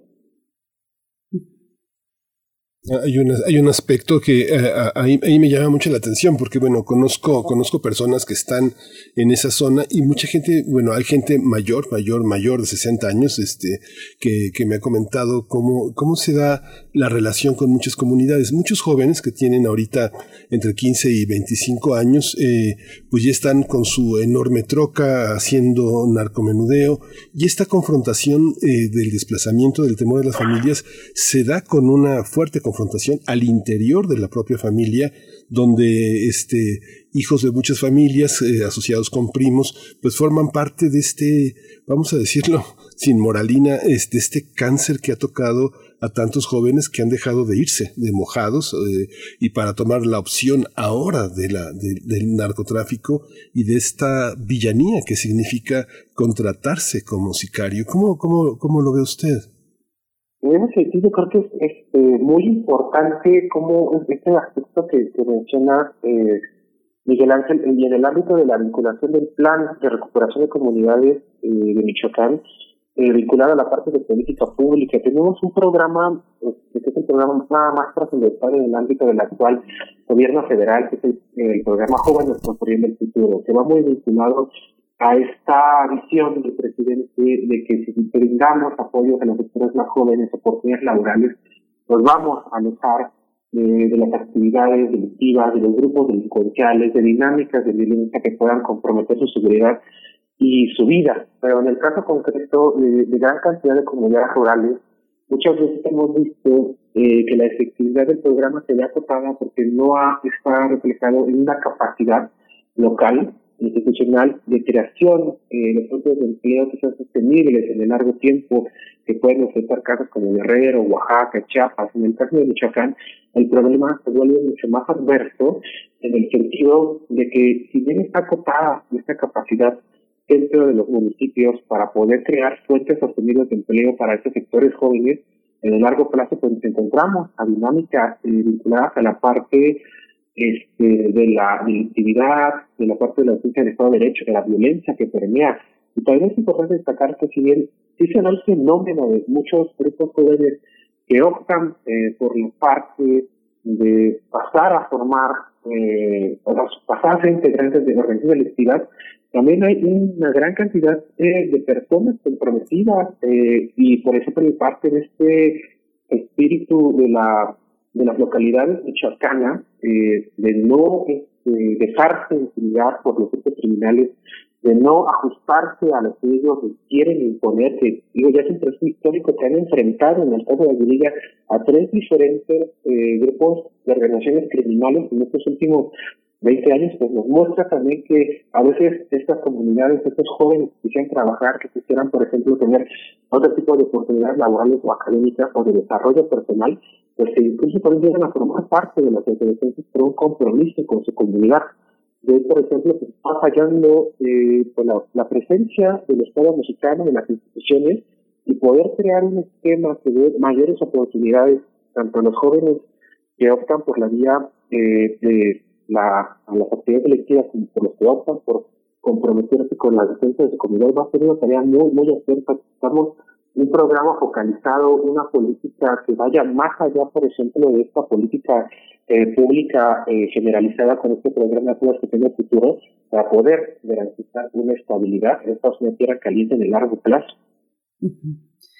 Juan Manuel, voy a tocar también y a traer el tema eh, actualmente en Michoacán, donde se tiene la suspensión de exportaciones de aguacate, un poco para, para que nos comentes pues cómo ha, cómo ha impactado la violencia, el narcotráfico a la producción agrícola del Estado, que es eh, muy importante y, que ahora llega con esta suspensión de exportaciones de aguacate a Estados Unidos desde hace siete días, luego de que Biden suspendió pues por amenazas del crimen organizado a inspectores, suspendió pues esta, estas exportaciones dadas las amenazas de crimen organizado hacia inspectores del Departamento de, Agricultura. El, 12 de febrero eh, nuestro país fue notificado por parte de los Estados Unidos. Mm, seis días, seis, siete días van. Y, bueno, eh, ¿cómo, ¿cómo ves esta cuestión? ¿Ves un vínculo también con esta nueva presencia del Ejército y de la Guardia Nacional en el Estado eh, para pues desatorar un poco la cuestión tan importante de la exportación del, del aguacate a Estados Unidos? ¿Cómo lo ves? Sí, por supuesto, está este, muy, muy vinculado. Mm, creo que perdimos a Juan Manuel, a Juan Manuel Aguilar Antonio. Mm, ¿Nos escuchas, Juan Manuel? ¿Permiso, ¿me escuchas? ahí estás, ya estás ah, ahí. Por favor, desde el principio, Juan Manuel, porque te perdiste al principio de tu intervención.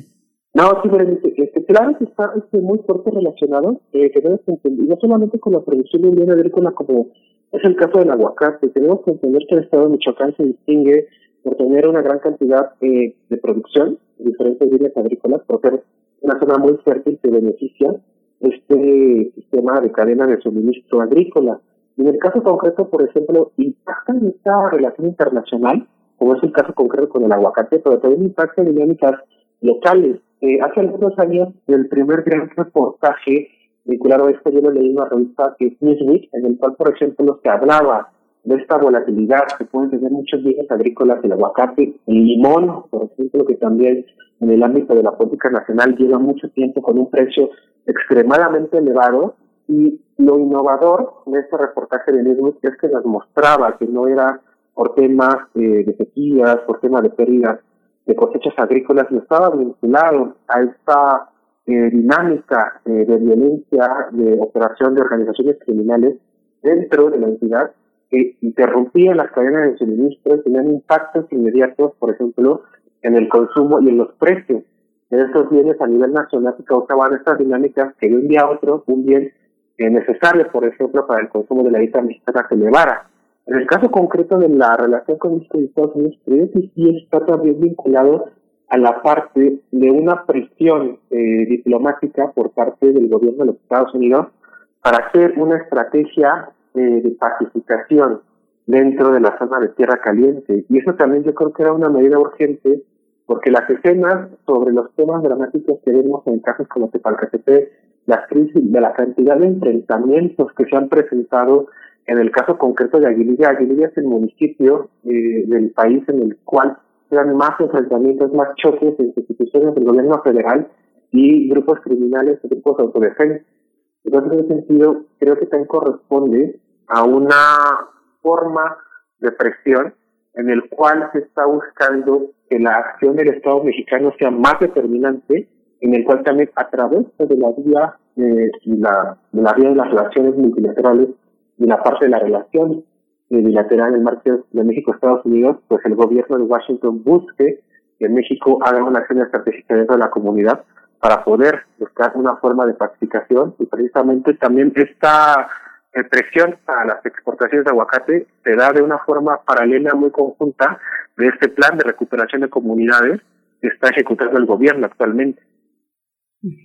Hay, una, hay un aspecto que, has, mencionado, Juan Manuel, Juan Manuel Aguilar Antonio, que ha sido muy importante, el señalamiento de los programas que el gobierno federal ha implementado para rescatar a la parte de, los jóvenes, que, que sí es muy compleja, porque muchos eh, tener una troca, tener, este, tener la compañía femenina que siempre han querido, porque los ve, ve uno a estos jóvenes rodeados de, de personas que, que rolan con ellos, de grupos de amigos, de grupos de chicas que, que están, este, eh, que, están, que están con ellos, que están eh, gozando de eso, de ese dinero que nunca han tenido y que siempre han soñado tener. Pero hay una parte en, en, el tema, eh, Juan Manuel, de la militarización.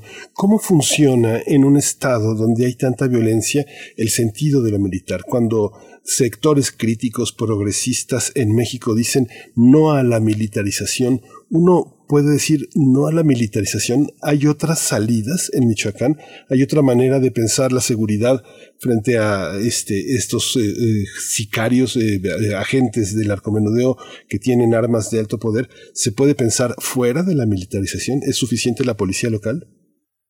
En este caso, en el, caso concreto de Michoacán, este debate que plantea Miguel Ángeles es muy adverso porque cuando uno ve, por la cantidad de armas eh, que se estima existen dentro de la entidad de Michoacán, eh, hablamos de cantidades exorbitantes. La cantidad de armamento que posee gran parte de la población vinculada a los grupos de autodefensa, hay estimaciones por medios internacionales que estamos hablando que, por ejemplo, en comunidades y municipios hay eh, censos que pueden oscilar en las 40.000, 50.000 armas que tienen eh, los diferentes integrantes eh, de los habitantes de estas comunidades y también tenemos el caso concreto de que en su mayoría pueden ser armas de altos calibres, por ejemplo, armas que superan el poder para una labor de seguridad pública. Estamos hablando de que es armamento que puede tener un policía, armas superiores a los calibres del 145, que ya son utilizados eh, para la guerra. Entonces, los grupos de autodefensa eh, pueden estar mejor armados que gran cantidad de las policías eh, municipales y estatales, y esto vinculado también a las nuevas tecnologías, a las nuevas dinámicas que utilizan organizaciones como el Cártel Jalisco, cuando vemos estos vehículos blindados, eh, con un poder de defensa y de confrontación que ya parecen tanques eh, de guerra, cuando vemos la dinámica de la utilización eh, de drones para poder este, afectar a los grupos de autodefensas para ver acciones estratégicas de las rutas de transporte, pues es un contexto muy, muy adverso. Incluso hay puntos en los cuales la operación eh, táctica de, lo, de la de la Guardia Nacional, sería superada eh, por el nivel de armamento y organización que pueden tener estos dos sectores. Entonces ahí, pues, eh, al ver ese nivel eh, de inseguridad y ese nivel también de forma y armamento que tienen estos dos sectores, pues sería muy difícil eh, estructurar una corporación policial en el ámbito local, ya sea municipal o estatal, que pueda dar una solución al tema de seguridad pública. Y aquí, pues, en el ámbito de la crisis que acontece, pues creo que sí que tiene que recurrir a la parte de entidades mejor estructuradas y también por la parte de las confrontaciones, de, con los choques criminales que pueden dar.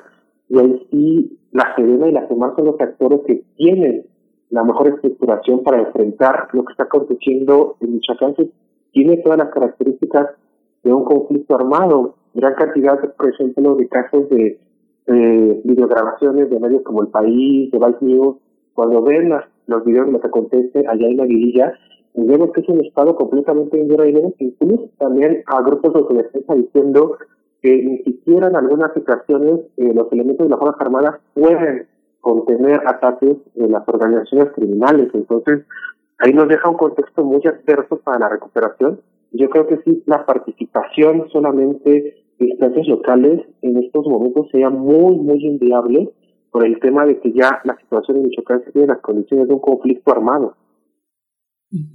Pues Juan Manuel Aguilar Antonio, ya nos estamos despidiendo, pero no quiero dejar de mencionar el tema de las minas, de las minas artesanales. Eh, es todavía un, un, tramo largo para restablecer las condiciones de paz en la zona. Eh, aún con el repliegue del cártel Jalisco Nueva Generación, los efectos de su presencia pues continúan en muchos ámbitos como ese, el de las minas artesanales en Aguililla y Tepalcatepec. Hay minas que han dejado ahí, que ha dejado ahí este cártel en ranchos, en caminos, terracería ha, muerto ya un campesino y su hijo resultó lesionado y, el ejército pues mexicano rastrea cada metro cuadrado para desactivar estas minas, eh, así es que no se exagera en decir que algunas zonas de Michoacán pues son eso, un campo minado y, la policía local pues no está eh, capacitada para, para, para hacer frente pues a esta a, esta, a este ambiente de, violencia todavía, una permanencia, aunque se hayan o, estén en este eh, proceso de repliegue. Eh, te, agradecemos mucho esta participación, Juan Manuel Aguilar Antonio, investigador de CACEDES, doctorante en Relaciones Internacionales por la Facultad de Ciencias Políticas y Sociales de la UNAM. Muchas gracias y pues seguimos el hilo de esta cuestión, la presencia del Ejército Nacional y de la Guardia, eh, del Ejército y de la Guardia Nacional en esta zona de Tierra Caliente en Michoacán. Muchas gracias, Juan Manuel. No, se los agradezco mucho, Berenice y Miguel Ángel. Siempre es un gusto poder estar con ustedes. Muchas gracias. Pues vamos a ir con música, vamos a escuchar una complacencia que es para, para Sofía Contreras y es esta canción que hizo Silvio Rodríguez que se llama Ojalá.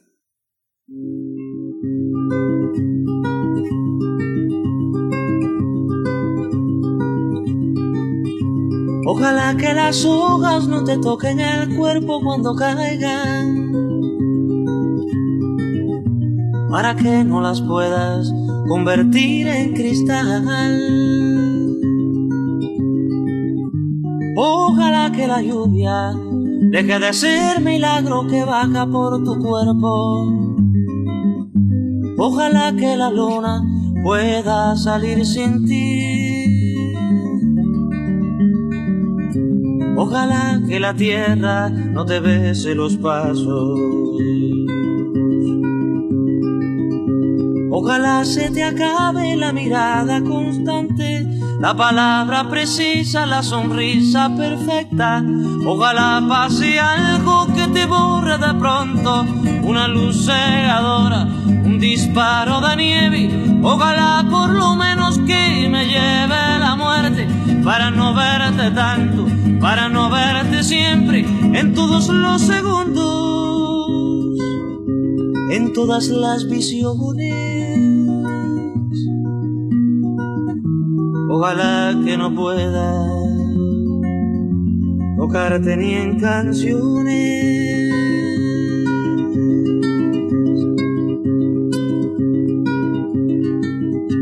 Ojalá que la aurora no dé gritos que caigan en mi espalda. Ojalá que tu nombre se le olvide a esa voz. Ojalá las paredes no retengan tu ruido de camino cansado. Ojalá que el deseo se vaya atrás de ti. A tu viejo gobierno de difuntos y flores. Ojalá se te acabe la mirada constante, la palabra precisa, la sonrisa perfecta. Ojalá pase algo que te borre de pronto, una luz cegadora, un disparo de nieve. Ojalá por lo menos que me lleve la muerte para no verte tanto para no verte siempre, en todos los segundos, en todas las visiones. Ojalá que no pueda tocarte ni en canciones, ojalá pase algo que te borre de pronto, una luz cegadora, un disparo de nieve, ojalá por lo menos que me lleve la muerte, para no verte tanto, para no verte siempre, en todos los segundos en todas las visiones. Ojalá que no pueda tocarte ni en canciones.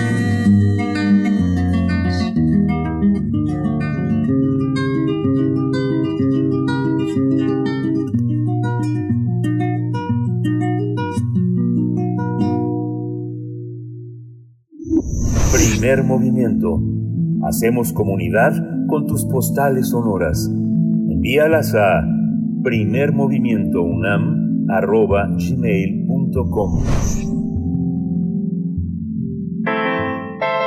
Nota Internacional En Honduras, eh, la policía detuvo al expresidente de Honduras, Juan Orlando Hernández, tras una solicitud de extradición del gobierno de Estados Unidos. El arresto se produjo a menos de tres semanas de que se dejara el, que el cargo y luego de que la Fiscalía de Nueva York confirmó en febrero de 2021 la existencia de una investigación por narcotráfico contra el expresidente hondureño, cuyo hermano Antonio Hernández ya fue condenado a cadena perpetua eh, por narcotráfico.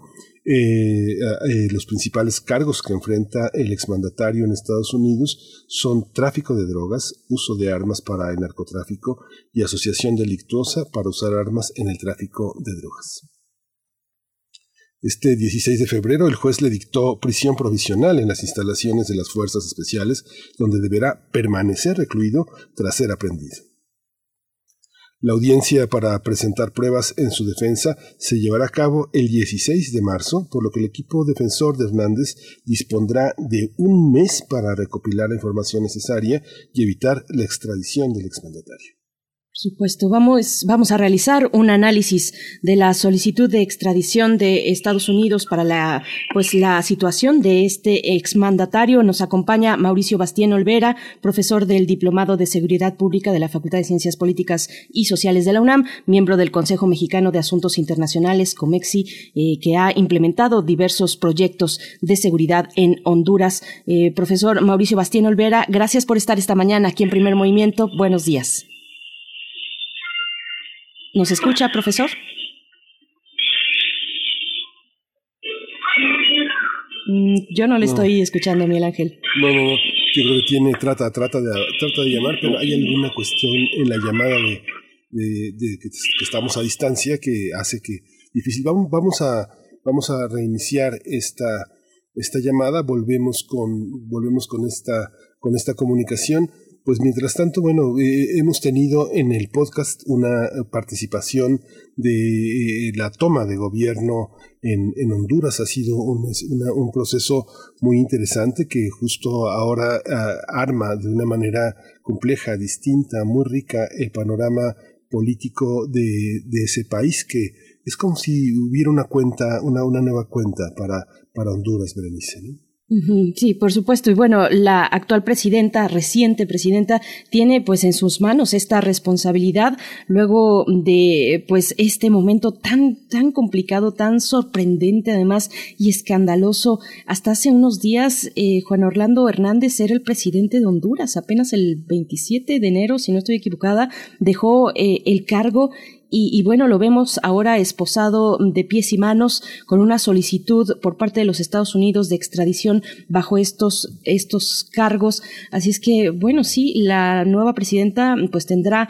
en sus manos que mm, confrontar estructuras, o bueno, vamos a ver eh, qué dicen los especialistas, pero uno se imaginaría que si a tan alto grado llegó la posible eh, vínculo entre delincuencia organizada y eh, y el Estado, pues, en la mayor representación que es para un sistema presidencial el de el presidente de ese país, pues bueno, uno se puede imaginar que hay estructuras corruptas e infiltradas por grupos del narcotráfico, en este caso, pues en muchos niveles del, del gobierno.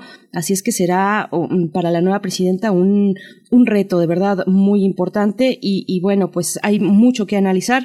Vamos a, dar oportunidad a que la producción pues pueda reenlazarnos con Mauricio Bastien Olvera, pero ahí están también las redes sociales para que ustedes puedan enviar sus comentarios, cómo vieron esta pues esta detención además que se televisó, que todos pudimos ver, el mundo entero pudimos ver ahí en el domicilio, en una zona exclusiva de Tegucigalpa, el domicilio del expresidente de Honduras, Juan Orlando Hernández, eh, pues él por su propia voluntad y sin poner ningún tipo de resistencia, eh, pues eh, se puso en las manos de la policía y de la justicia en, en el país que hasta hace pocos días presidía Miguel Ángel. Sí, es muy interesante porque esto que comentas de verlo desde otros países, verlo de manera mediática, hace pensar, es esperanzador que pueda hacerse en un marco de paz. Eh, justamente antes de llegar eh, Xiomara Castro a a la presidencia, logró una un acuerdo en el Congreso Nacional que, se, que ya se estableció en, este, en, en, estas semanas, que ha sido muy difícil. Veníamos de una crisis en el Congreso de, de prácticamente de golpes. Había el Partido Libertad y Refundación, que se conoce como Libre, proponía, ponía a prueba el liderazgo de la presidencia. La lucha del poder provocó protestas en Tegucigalpa, atercados entre diputados del Congreso que dieron la vuelta al mundo por esta, por esta violencia entre legisladores, pero finalmente lo logró, lo logró esta semana pasada, esa semana que, pasó, tener esa primera victoria política que este, aparece como una, un espacio de paz que es muy importante. Ya, ya está en la línea nuestro invitado. Así es, ya está. El profesor Mauricio Bastien Olvera, ¿nos escucha ahora sí? Sí, ¿qué tal? ¿Cómo están, Berenice y Miguel Ángel? Buen día para ustedes y su auditorio. Muchas gracias. Mauricio, estamos comentando este acuerdo que de paz de que ha logrado que Honduras camine. Comentaba mi compañera Berenice Camacho eh, este, esta detención tan impresionante desde, desde fuera, pero al mismo tiempo este, este marco de paz en el que se da. ¿Nos puede contar cómo, cómo se observa, qué significa esta extradición y esta, esta acusación? Sí, claro que sí. Bueno, pues... Recordemos, como, como bien lo decían, fue eh, una entrega que se hizo en, en paz eh, absoluta. Eh, incluso el expresidente Hernández mandó un mensaje a través de redes sociales tan pronto se había pues anunciado la solicitud de extradición y dijo que se iba a entregar ante las autoridades hondureñas. Y eh, bueno, pues tiene varios matices, ¿no? Eh, primero que eh, proviene de una solicitud de extradición por parte del gobierno de Estados Unidos, no proviene de ninguna solicitud o, de alguna investigación judicial de, de, Honduras, ¿no? Entonces, esto es un primer punto a tocar que, bueno, pues las autoridades judiciales hondureñas no están actuando respecto al caso. Eh, incluso la operación policial, que, bueno, al final eh, simplemente fue una, detención, no fue una operación como tal, pero contó con el apoyo de la DEA, eh, de, la unidad antidrogas de, Estados Unidos, justo pues en el, en el terreno, ¿no? para, para, realizar esta detención. otro punto importante es que, bueno, pues a veces eh, los políticos llegan a tener suerte o, llegan a, eh, pues, a, coincidir algunos tiempos y pues aquí coincide que a la presidenta Xiomara Castro le dio COVID en estos días y pues justamente no hace y no ha hecho ninguna declaración al respecto por lo mismo. Este, entonces, bueno, pues hay otro, otro detalle, eh, todo ha estado centrado en comunicados que salen, a veces comunicados escuetos, otros no tantos, y declaraciones que hace el, el ministro de Seguridad, eh, que por cierto, un eh, policía que salió cuando salió de las Fuerzas Armadas, es cuando Juan Orlando era presidente, y bueno, y ahora le toca encabezar su, su captura. Entonces, eh, pues es otros, otros detalles y ver ahora eh, qué es lo que sigue. Eh, Honduras tiene 60 días para decidir al respecto de la extradición. Ahorita está en, en, prisión preventiva y la próxima audiencia va a ser dentro de un mes. Profesor Mauricio Bastien, en el pasado, el que hoy es eh, expresidente aseguraba que Honduras no era un narcoestado. ¿Qué nos dice esta, esta detención respecto al nivel de infiltración de vínculos que pudiese haber dejado en, en general en la estructura del Estado o en los tres niveles de gobierno la, la relación con la delincuencia organizada, con el crimen organizado? Claro, aquí estamos hablando de una cooptación eh, por parte de la delincuencia organizada, una cooptación del Estado. Eh, si bien en, eh, pues en países como el nuestro, en México, pues posiblemente estamos acostumbrados a ver procesos en los que el crimen organizado va y corrompe a las autoridades. ¿no? Aquí estamos ante un caso, las acusaciones son que, bueno, pues era parte de la estructura criminal varios políticos, no solamente el expresidente, esas son las acusaciones, por lo tanto, pues es, es otro tema de ya de pues, un secuestro del Estado, ¿no? Por parte de la delincuencia organizada.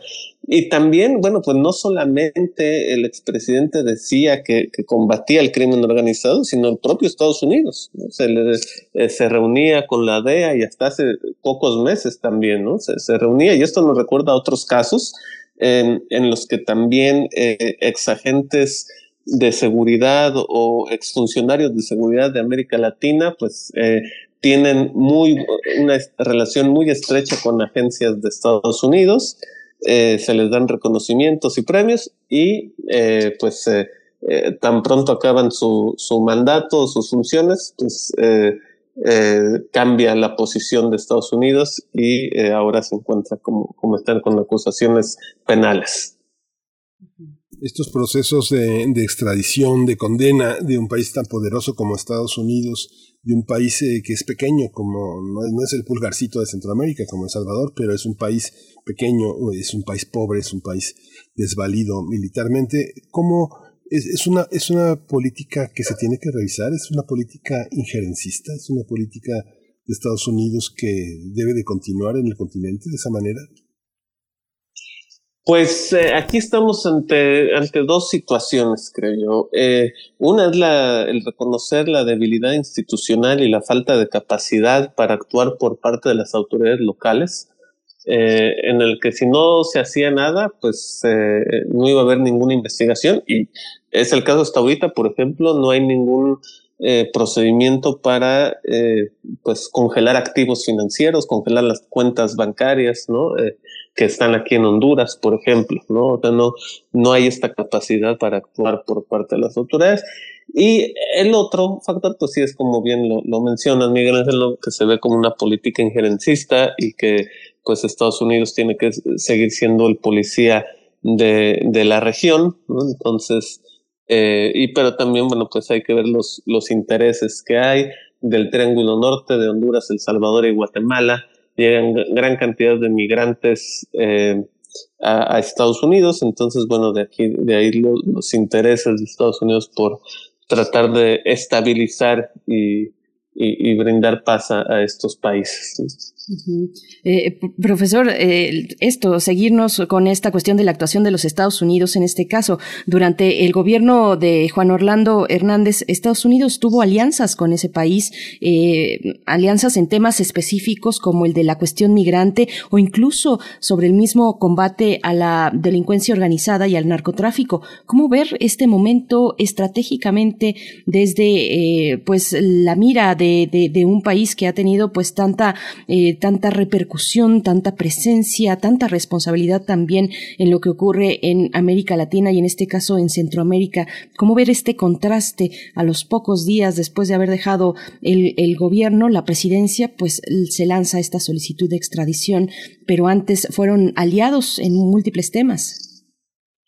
Sí, pues eh, antes y, y, todavía con el gobierno de, de, Xiomara Castro siguen siendo aliados. Hay que recordar que Estados Unidos tiene una base militar en, Honduras, eh, por lo cual, bueno, pues es una ubicación geopolítica sumamente importante para, Estados Unidos, mantener una, buena relación, ¿no? Eh, en términos de, seguridad y geopolítica. Entonces, eh, pues bueno, ¿cómo leer esto? Yo creo que se lee como eh, una advertencia también para, para próximos funcionarios eh, hondureños, que no va a importar el nivel, no va a importar los niveles de cooperación que tengamos y de confianza que podamos tener. si, si tenemos sospechas de un mal comportamiento o de actividades ilícitas, vamos a ir eh, por ustedes. Y no solamente diría hondureños, sino de toda la región. El, el, el, récord que deja el, gobierno anterior, y no solo, no solo el anterior, sino que viene toda una red delincuencial que se ha sostenido gracias a la corrupción, que, que, que deja, que deja para eh, de dificultades para que la la presidenta actual pueda gobernar. Queda, hay una rémora, hay una rémora que hay que superar. Se manifiesta bajo la apariencia de una oposición y de una necesidad de consensuar en el Congreso. ¿O cuáles son las expresiones de una red de, delincuencia? Se toca una pieza, pero la red sigue intacta, ¿no? Claro, eh, pues deja eh, en, en temas tangibles, un 74% eh, de la población viviendo en pobreza, eh, deja también un país en quiebra, con eh, una crisis fiscal, una crisis financiera que no tiene dinero. Están en estos días justamente se está dando debates en el Congreso que por cierto empezó con una crisis del Congreso y ya bueno, se, solucionó esta crisis, pero se están dando debates respecto a que los números que, se dejaron en la hacienda pública eran falsos, eh, que realmente ese dinero no, no, no cuenta con él Honduras. Está también el Banco Central en el debate, las nuevas autoridades de la Secretaría de Hacienda, eh, eh, argumentando esto, ¿no? Y que son hechos pues tangibles y eh, también deja, por ejemplo, tareas pendientes de combate a la corrupción. Había una organización, una instancia de la Organización de Estados Americanos en Honduras encargada de combatir la corrupción. Eh, se suspendió esa, esa misión anticorrupción eh, y ahora se está tratando de volver a, a iniciar. Justamente ayer la Cancillería hondureña mandó una solicitud a Naciones Unidas para crear una comisión internacional contra la corrupción y la impunidad en Honduras. Entonces hay que ver cómo, cómo avanza eso de lo que se deja, ¿no? Ya decíamos, este lastre que, que, se arrastra por corrupción, eh, ver qué se puede recuperar y qué se puede hacer en favor del país.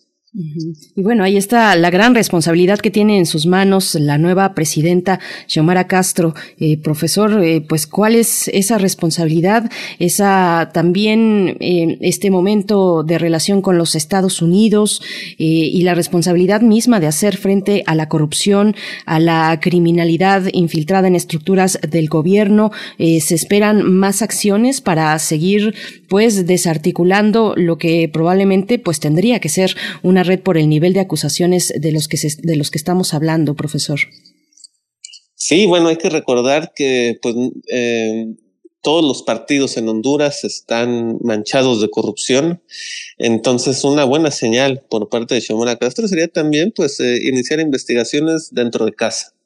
Eh, en, su propio partido, en, el Partido Libre, en el Liberal, en lo que antes era la oposición, en el Partido Salvador, ver eh, y, pues eh, así demostrar que no está sesgada y que no está solamente en contra de un grupo político en particular, sino que pues la justicia será eso, justicia para, para todos eh, y se investigará de manera adecuada a todos los presuntos culpables por actos de, corrupción. Entonces, ese creo que va a ser un, un gran reto porque si no, pues va a ser, eh, Honduras va a continuar en un autoritarismo, y va, va, a seguir siendo lo mismo, sin justicia, sin nada. Ahorita hay expectativas de que se pueden cambiar las cosas, de que se puede continuar e, y tomar un rumbo diferente, pero se necesitan ver acciones eh, que realmente pues eh, establezcan eso que, que digo.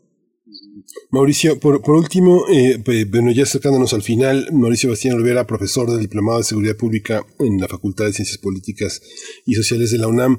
Tú eh, eh, siempre las figuras, alguien que gobierna tanto tiempo, tiene claroscuros. En este, Juan Orlando Hernández, ¿Qué deja? ¿Qué deja de bueno para Honduras? ¿Qué hace que Honduras, a pesar de las grandes caravanas que vimos de migrantes, de estas dificultades que emprendió con El Salvador. Eh, ¿cómo, ¿Cómo entendemos este, este, este, gobierno? ¿Deja algo que nos permita pensar en una, en una transición que no empieza de cero? ¿Hay algo que valga la pena comentar de ese legado de este presidente, de este expresidente?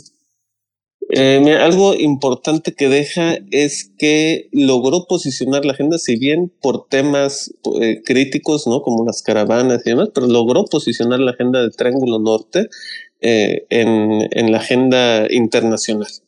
Eh, en, Washington eh, es común ahora ver eventos sobre Triángulo Norte, se habla del tema, la comunidad internacional quiere, quiere apoyar, ¿no? Y eh, no solamente quiere apoyar, sino se traduce en, apoyos eh, financieros importantes por parte de los bancos de desarrollo, del Banco Mundial, del Banco Interamericano de Desarrollo, del propio eh, Fondo Monetario Internacional. Entonces, al menos se, se logró eso.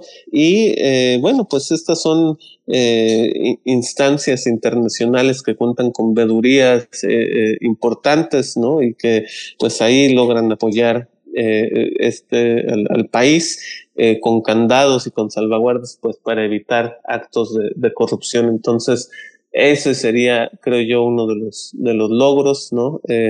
que, bueno, pues se, se dejan y que se debe de seguir capitalizando. Eh, para, para continuar eh, pues eh, por, por, el buen camino del país, ¿no?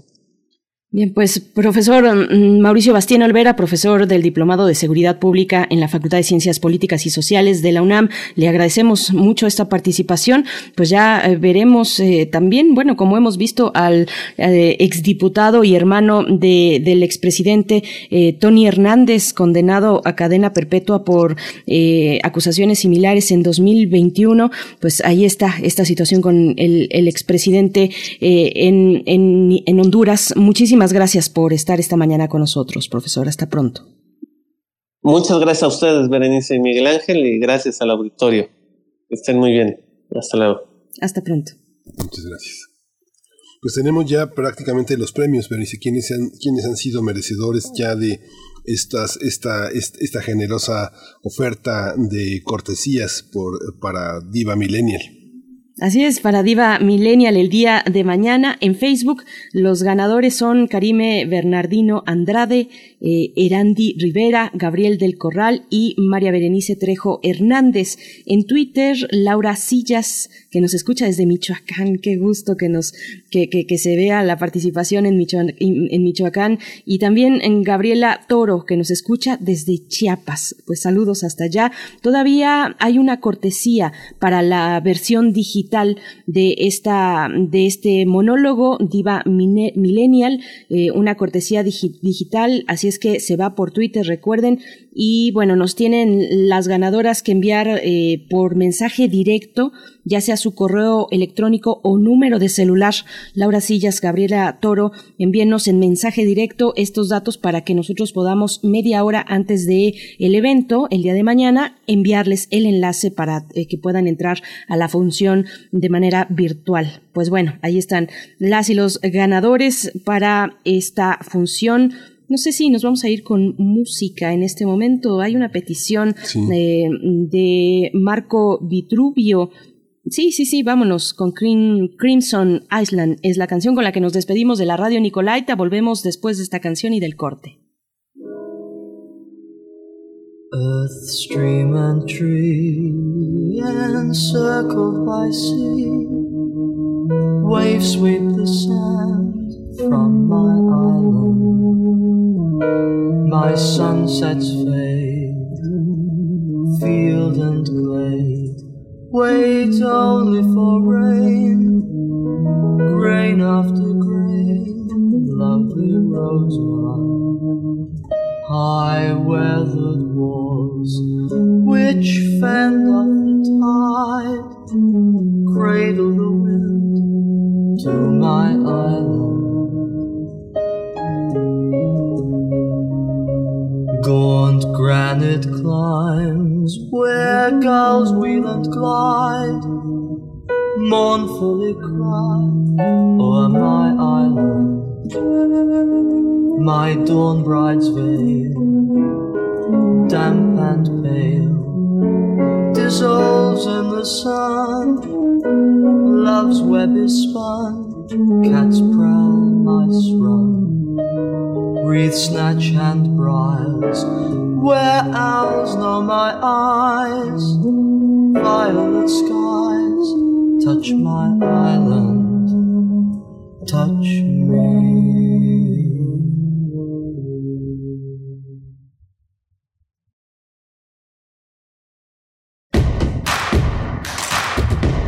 Síguenos en redes sociales. Encuéntranos en Facebook como Primer Movimiento y en Twitter como arroba PMovimiento. Hagamos comunidad.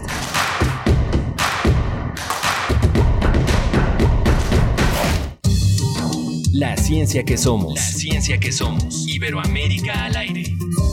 Descubre la ciencia que está presente en tu día a día a través de cápsulas, reportajes, entrevistas y reportes en vivo. Viernes de 10 a 11 horas por el 96.1 FM. La ciencia que somos. Iberoamérica al aire. Una coproducción de Radio UNAM y las direcciones de divulgación de la ciencia y de las humanidades.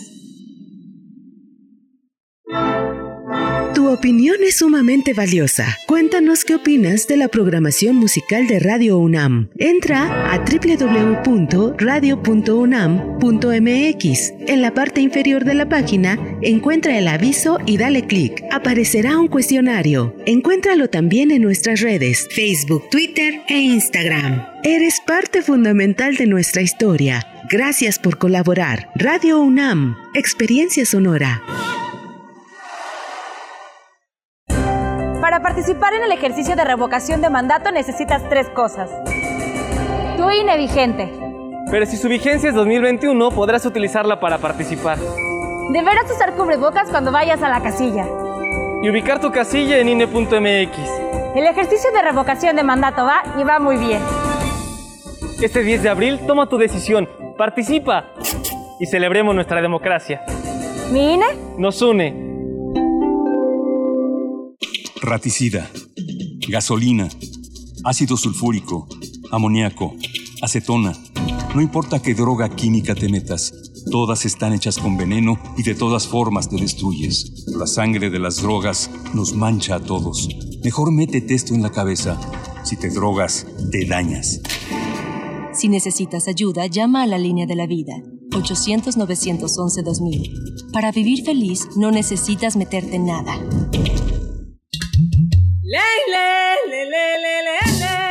Cada lugar habitado por seres humanos tiene historia y cultura. La música emerge de la tierra como un tipo de planta según el clima. Se alimenta de costumbres, ritos, instrumentos, sensaciones y pensamientos. ¿Quieres escuchar los sonidos de la tierra? Iniciemos el camino sin brújula. Todos los domingos a las 18 horas por Radio UNAM. Conoce al mundo por su música. Radio UNAM. Experiencia sonora.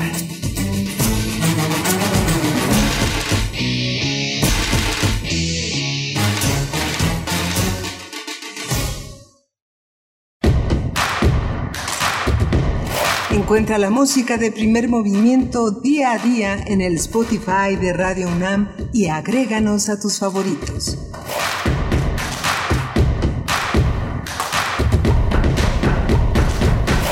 Hola, buenos días. Ya es viernes 18 de febrero. Son las 9 de la mañana con 4 minutos y estamos en primer movimiento en Radio UNAM. Hemos eh, tenido una mañana informativa que empezó a las 7 de la mañana bajo el timonel técnico en la cabina de Arturo González allá en Adolfo Prieto 233, la conducción en la producción ejecutiva de Frida Saldívar, la asistencia de Violeta Berber y la conducción del primer movimiento de mi compañera Berenice Camacho. Querida Berenice, buenos días. Buenos días, Miguel Ángel Quemain, un gusto estar contigo aquí en la conducción, en los micrófonos, con sana distancia todavía, estamos eh, todavía hasta, pues no sabemos cuándo, pero bueno, creo que hemos logrado tener una, un, buen flujo de trabajo, un buen entendimiento a la distancia, un poco haciendo, como hemos dicho, la radio a ciegas, porque no tenemos enfrente a la producción que nos indique, pero bueno, la tecnología nos ha asistido, a veces nos falla, a veces, eh, pues pues ha sido complicado, pero, pero aquí seguimos con distancia y cuidándonos todavía y con muchas expectativas de que ojalá sea así y que esta, eh, pues la parte más grave, las condiciones más graves y más restrictivas de la pandemia, pues estén llegando a un punto final para encontrar un nuevo momento donde de, cualquier manera tenemos que seguir cuidándonos y, y sin olvidar las medidas sanitarias. En esta mañana de viernes les saludamos, les saludamos y tendremos en unos momentos la poesía necesaria, una poesía pues especial, eh, en, mi consideración especial eh, y que tiene que ver con el mes de la historia negra, eh, que es el mes de febrero precisamente y el día de hoy cumplen, pues es el aniversario, digamos, de dos grandes figuras afroamericanas, Audrey Lorde y, y, Toni Morrison. Por ahí va a ir la poesía, no les adelanto más, pero la mesa del día también viene interesante para viernes, Miguel Ángel. Sí, vamos a tener los talleres eh, del Chopo con dos, una tallerista eh, que forma parte de este, de este proyecto y la coordinación de los talleres. El Museo Universitario del Chopo es uno de los espacios entrañables, eh, muy importantes para nuestra universidad. Ha generado, es el símbolo de muchos encuentros, de muchas experiencias artísticas muy importantes. Y para ello va a estar eh, Dalila Silva. Ella eh, ocupa la jefatura de servicios educativos en el museo y nos va a hablar de los talleres, del sentido que tienen estos talleres que llamamos libres, son talleres libres.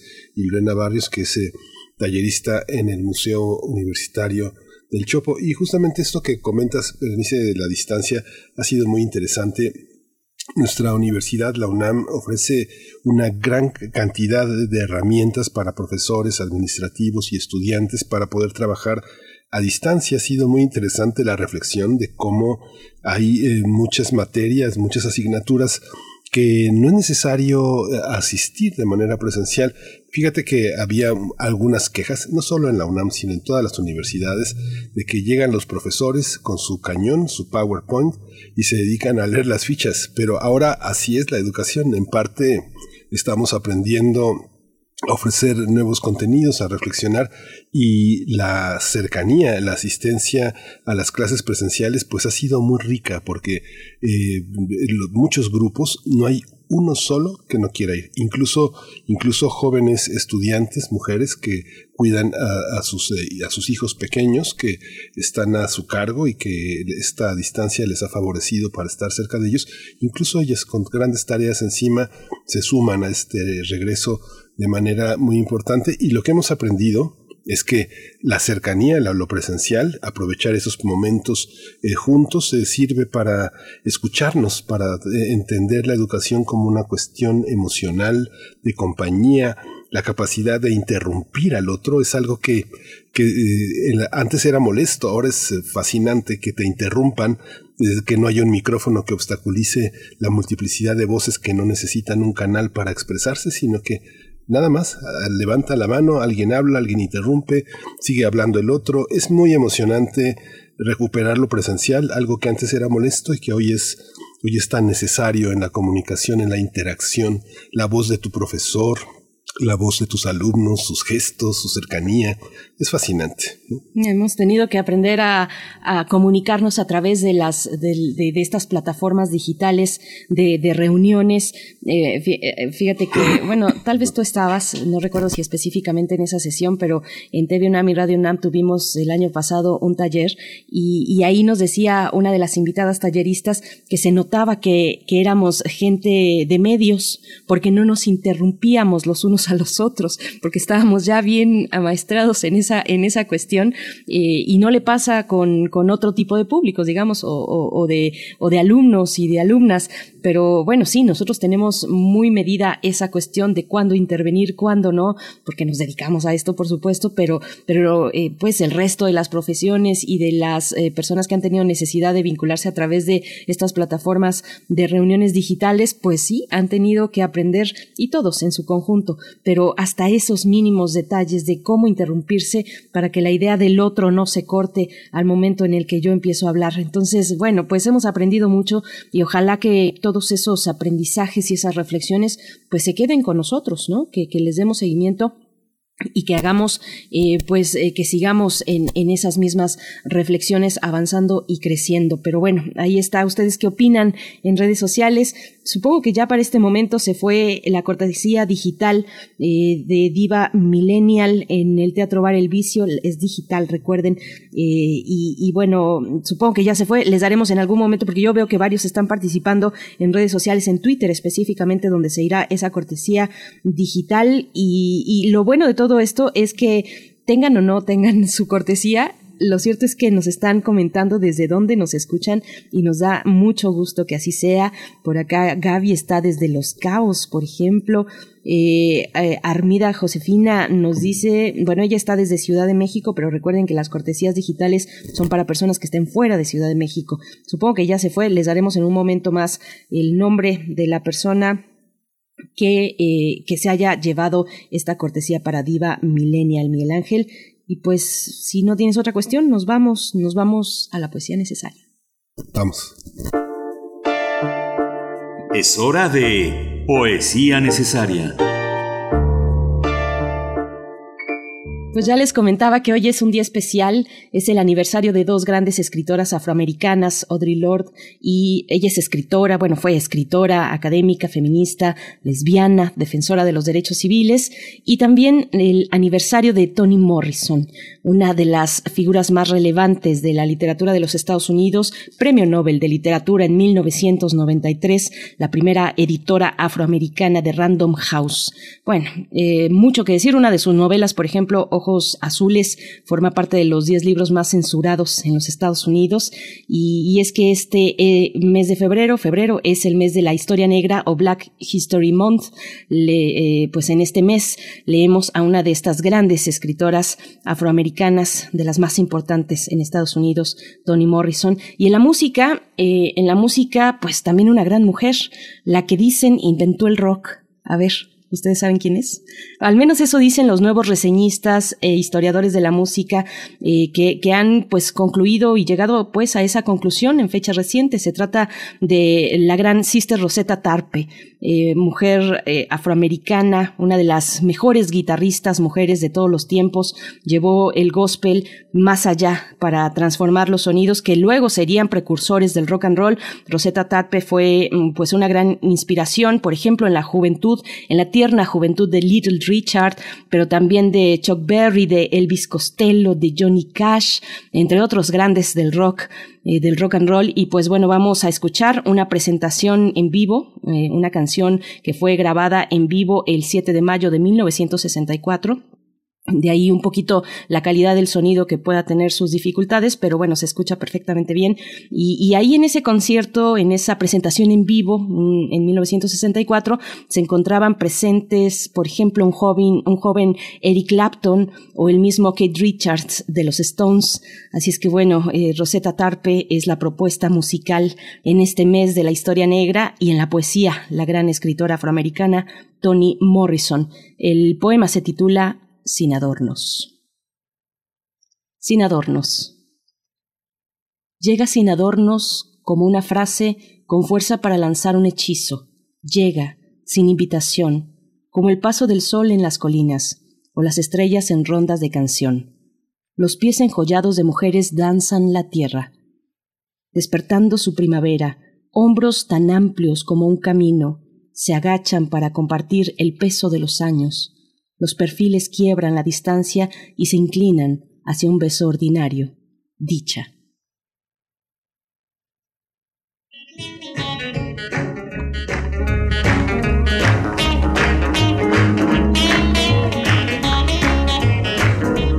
Didn't it rain, oh?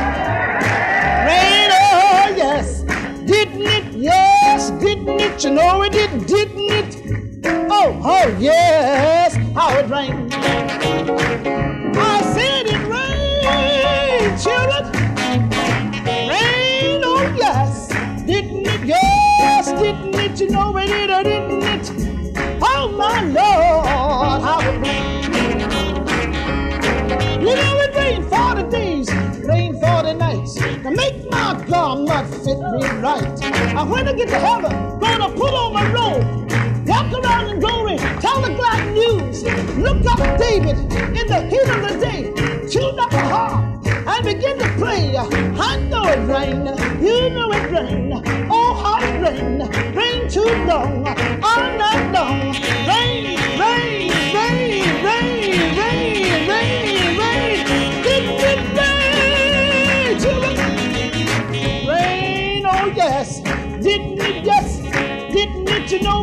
didn't it? Oh my Lord, how it rained.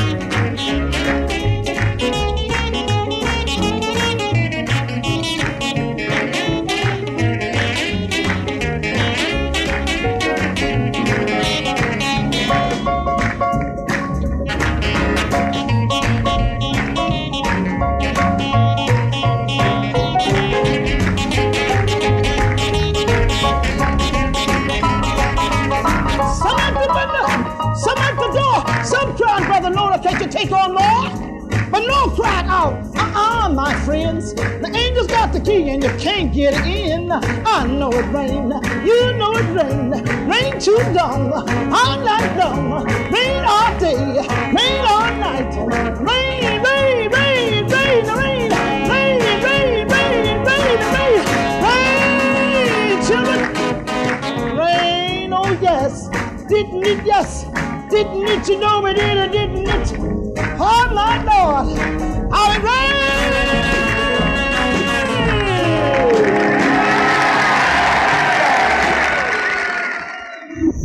Primer movimiento.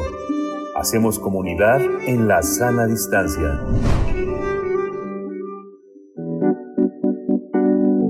La mesa del día.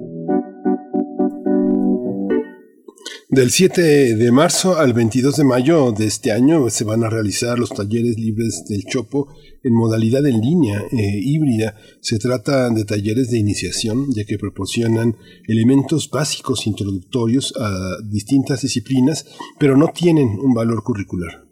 Los talleres tienen una duración de 10 semanas, una sesión por semana. A los participantes que cumplan con el 80% de asistencia se les hará entrega de una constancia digital y los grupos se abrirán cuando cuenten con un cupo mínimo de 10 participantes. Hay que señalar que para la modalidad en línea es importante contar con una computadora, una tablet o un teléfono celular con internet. Las sesiones se van a llevar a cabo a través de la plataforma de Google Meet, por lo que es necesario tener una cuenta de correo de Gmail. Los talleres están dirigidos a mayores de 16 años y público infantil y su oferta abarca redacción, redacción e introducción a la literatura, escritura avanzada, autobiografía, iniciación a la bioenergética, teatro en espacios mínimos, pilates, teatro juvenil, teatro infantil, entre otros. Las inscripciones se encuentran abiertas hasta el 25 de febrero. El proceso y requisitos se pueden consultar en la página web del Museo Universitario del Chopo. Y vamos a tener una charla sobre la oferta de estos talleres, los talleres libres del Museo Universitario del Chopo, y nos acompañan dos invitadas. Bueno, creo que solo por el momento contamos con una de ellas, pero es un gusto estar contigo, Dalila Silva, jefa del área de servicios educativos del Museo Universitario del Chopo y coordinadora de los talleres libres. ¿Cómo estás? Bienvenida a Primer Movimiento. Hola, ¿qué tal? Eh, muchas gracias. Pues bien, muy bien. Aquí contenta de que nos hayan brindado este espacio. Buenos días, Berenice y Miguel Ángel. Muchas gracias, Dalila. Eh, siempre es una, es, siempre se hace un, un- hueco en el estómago saber quién va a llegar, quiénes se van a inscribir, cómo vas, cómo van a ser las dinámicas. Sobre todo que la única oferta es la pasión, la pasión porque no hay una co- recompensa eh, curricular que para muchas personas no es necesaria, solamente aprender a hacer. Cuéntanos cómo está concebido un espacio donde aprender a hacer es algo fundamental. Pues precisamente eh, es eso, ¿no? Esta, este interés, esta, mm, esta inquietud de los participantes, lo que motiva este proyecto de, los talleres libres, que ya tiene muchísimo tiempo en el museo, y, y es esta, este interés también de parte del museo de poder eh, brindar estas disciplinas, estos conocimientos, estos aprendizajes que, que no son pues comunes en nuestra formación no educativa, eh, este, este interés de aprender a expresarte a través de las artes plásticas, del dibujo, de, de la escritura, de la literatura, del cuerpo, de la danza. Entonces, justo esta es la, la, la propuesta de los talleres, brindar estas, estas esta oferta, estos contenidos, para que la gente pueda eh, iniciarse, porque nuestros talleres son de iniciación, son, están dirigidos a todo público en estas, en estas diferentes disciplinas. Este es justo el, el, el propósito de los talleres y mm, pues no sé, tal vez eh, la ubicación del, del museo es lo que le dio esta esta facilidad a, todas las personas de asistir a los talleres cuando, bueno, antes de esta contingencia, cuando eran presenciales, estamos ubicados en una zona pues con muy fácil acceso, con muchas, eh, con muchas, eh, con muchos transportes públicos que, que te llevan ahí y eh, nuestros talleres también son muy económicos y bueno pues tenemos eh, nuestra oferta de talleres es de, de lunes a domingo, eh, hay talleres en la mañana, hay talleres en la tarde. Entonces, pues están todas estas posibilidades para que la gente pueda participar y, y también está esta, esta condición de que no se necesita ningún requisito para, para poder participar en los talleres. Entonces yo creo que esto también es lo que motiva a la gente para, para asistir y claro, pues la razón de ser de los talleres libres es la gente que participa. por supuesto, Dalila, porque hay una comunidad pues ya muy sólida, ¿no? En torno a los talleres libres que como nos cuentas y sabemos, pues ya tienen mucho tiempo dando estas oportunidades de iniciación a distintas áreas eh, al, público interesado y ahora pues van en línea, han estado en línea por cuestiones de la pandemia, eh, obviamente, pero, pero también eh, están, hay una parte que está en presencial en áreas al aire libre, es decir, es un formato híbrido. ¿Cómo están pensados los talleres en esta ocasión con estas condiciones de pandemia donde ya más o menos vamos viendo un horizonte posible de volver a las actividades presenciales, de volver a, vernos de frente al menos, tal vez todavía con sana distancia, pero, pero encontrarnos una vez más, eh, Dalila? Sí, pues mira, tienes razón, eh, Berenice, eh, la contingencia nos obligó a irnos a trabajar en línea, que honestamente, Berenice, fue un cambio increíble, fue un cambio radical, porque precisamente una de las eh, pues, características también de los talleres que ofrecíamos era este intercambio de, estar ahí en, los talleres, en, y con los materiales, de poder ver la gente, ver otros trabajos. Entonces, desde hace, hoy, precisamente con este periodo va a ser el cuarto periodo que nos fuimos a trabajar en línea. Eh, se tuvieron que adecuar algunas cuestiones de tipo de periodo, de obviamente de contenidos, obviamente los talleristas pues tuvieron también que aplicarse con este tema tecnológico, ¿no? De trabajar en línea y bueno, fuimos ya aprendiendo, ya te digo, este es nuestro cuarto periodo y tienes razón, afortunadamente parece ser que, que las cosas pueden ir eh, eh, regresando a, trabajo presencial.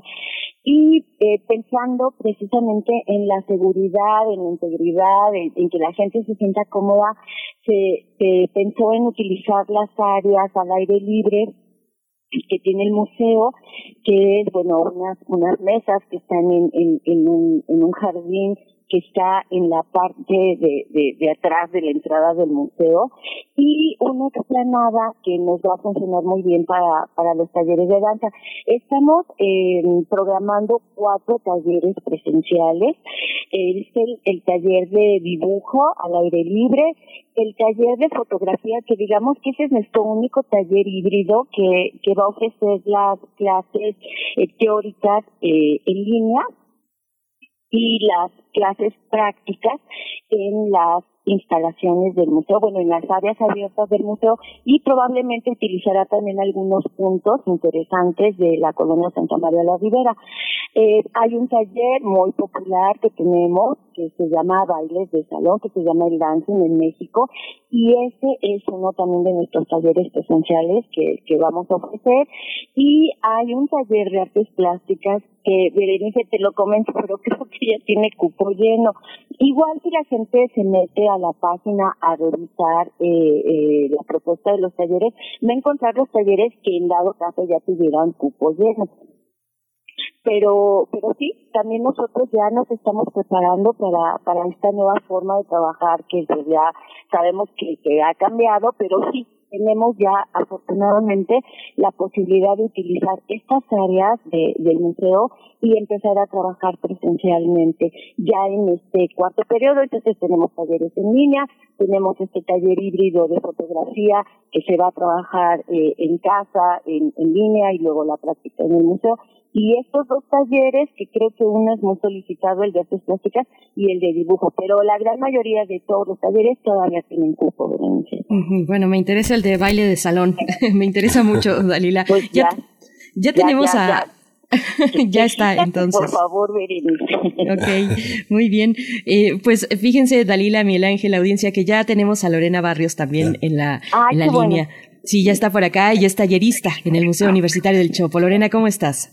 Muy bien, ¿cómo están ustedes? Es un placer estar aquí, aunque sea a la distancia. Ya nos estamos acostumbrando un poco, ¿no? Ay, sí, caray. Yo quiero desacostumbrarme porque me encanta estar en cabina y me encanta tener invitados, invitadas presenciales. Pero bueno, así están las condiciones. Lorena, ¿cómo te ha tocado a ti como, como tallerista? Cuéntanos del taller del que estás a cargo y cómo está pensado eh, para, para los que se acerquen a los talleres libres del Chopo. Mira, yo eh, imparto desde hace varios años en el Museo del Chopo el teatro infantil y juvenil. Entonces, ha sido un reto, ha sido un reto eh, porque eh, es un momento difícil. De hecho, déjame comentarte que eh, como la UNAM nunca dejó de trabajar, los talleres tampoco. Nosotros tenemos un compromiso muy importante con todo nuestro público y más con el infantil. Entonces, nuestro taller de teatro tuvo un receso de un mes y después empezamos, fíjate que, que, que simpático este asunto, empezamos a hacer videos, lo, eh, eh, grabar videos y mandárselos a los chicos por medio de diferentes plataformas para que ellos no perdieran su taller de teatro.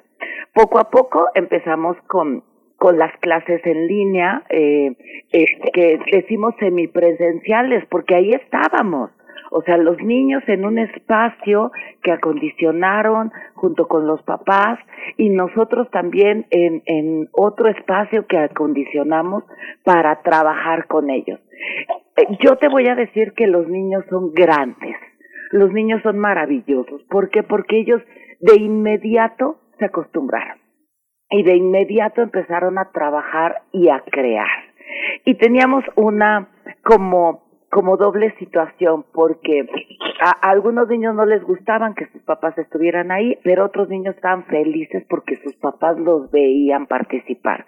Ha sido difícil, Berenice, y, y más ahorita porque los niños ya se cansan, o sea, los niños ya quieren estar en contacto con otros niños.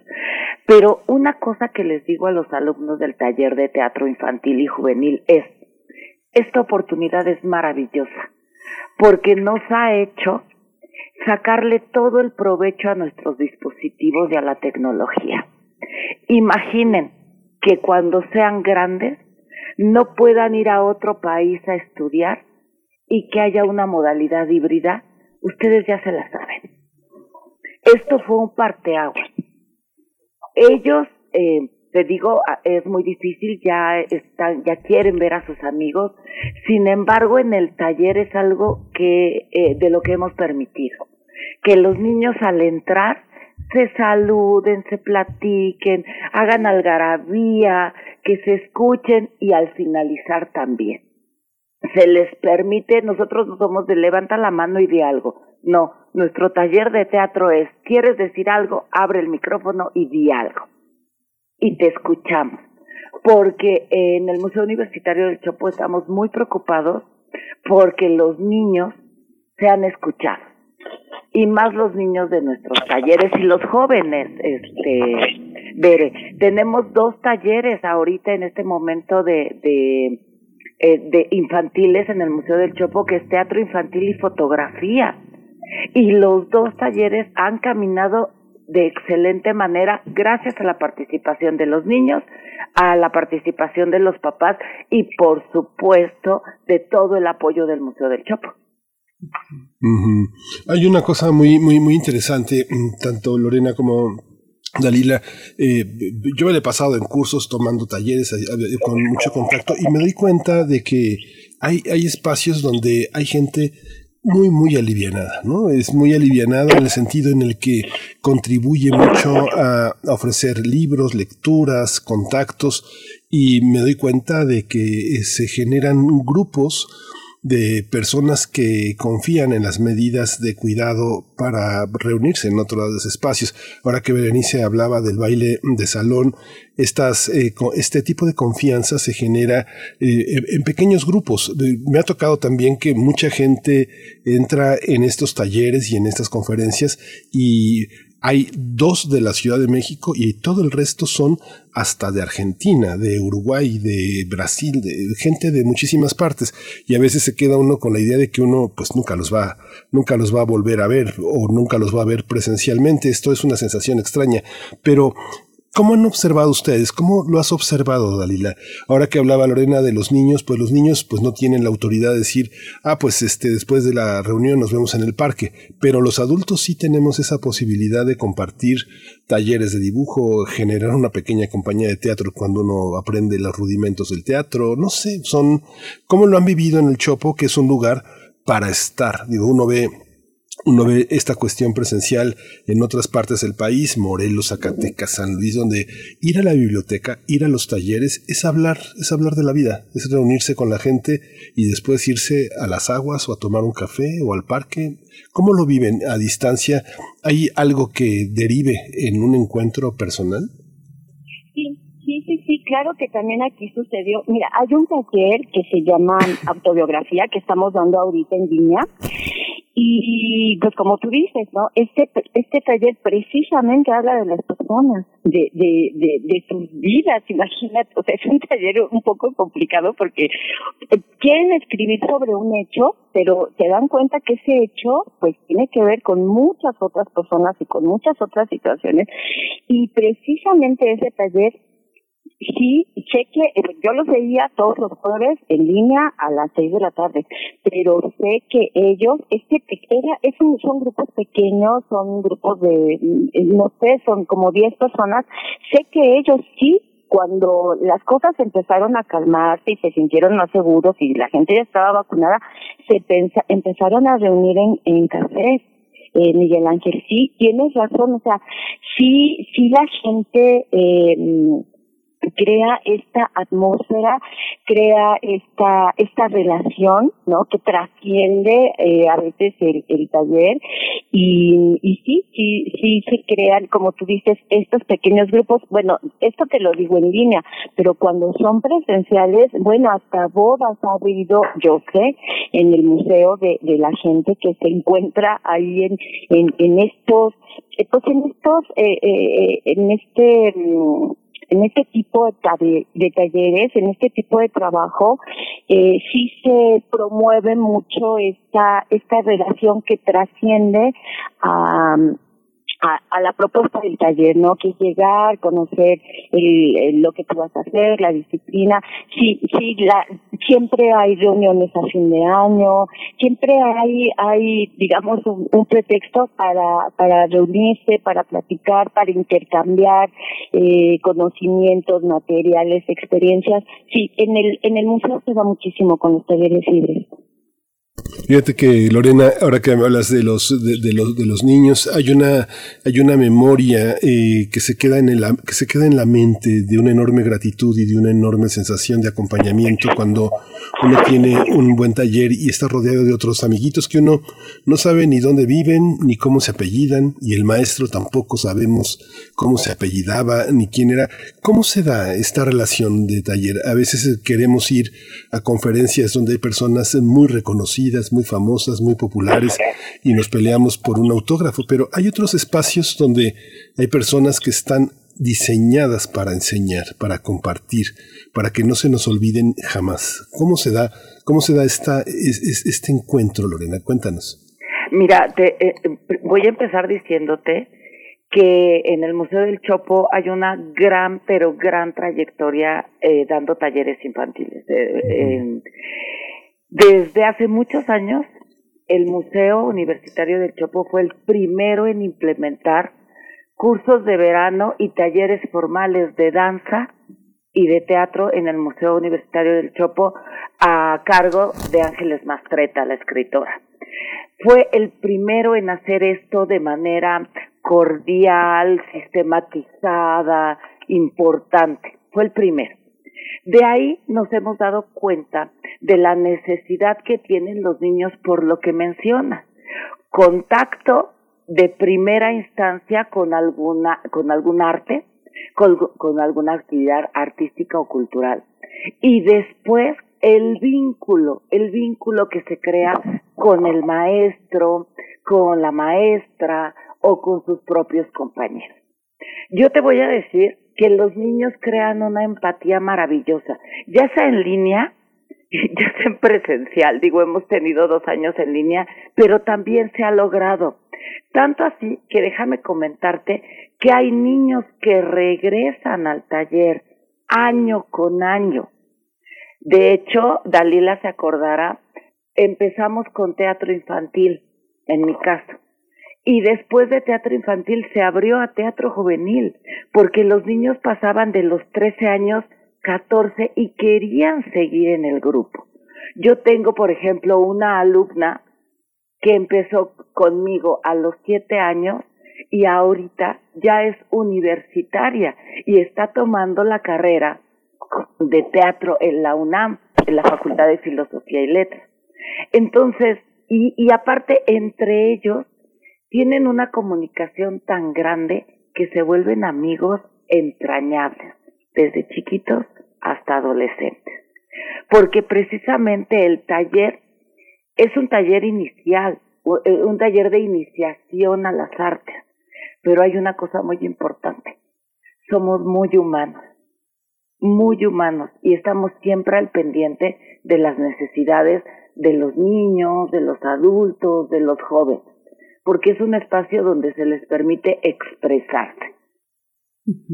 Lorena, bueno, me voy a seguir contigo para no cortar el hilo de esa idea, eh, porque como sabemos el teatro pues nos da la posibilidad de muchas posibilidades y una de ellas es explorar hacia adentro, en nosotros mismos. Y, los chicos hoy tienen, los, niños y las niñas tienen eh, pues tantas necesidades que han venido con la pandemia ¿Tú cómo, cómo has percibido en, en, ellos esa, esa necesidad, mm, tal vez necesidades sociales, de cercanía, incluso tal vez afectivas y, y, que se que emergen pues en un taller como el tuyo, el taller de teatro?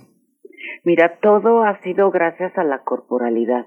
Se les permite a los niños precisamente que se expresen primero a través de su cuerpo, después a través de la voz. Y ya si ellos desean, contar experiencias y em, eh, plasmarlas a través de improvisaciones y de teatro. Por supuesto que los niños necesitan ahorita una gran cercanía. No se las podemos dar en la UNAM, estamos, estamos muy preocupados porque los niños pues todavía no tienen vacuna, porque los niños ahora son más propensos a enfermarse y entonces lo que necesitamos es abrirles abrirles el espacio de las tecnologías para que se den cuenta que a través de ellas también podemos expresar. Mira, el, el semestre pasado hicimos un trabajo que se llamó el, teatro, eh, las máscaras y las emociones.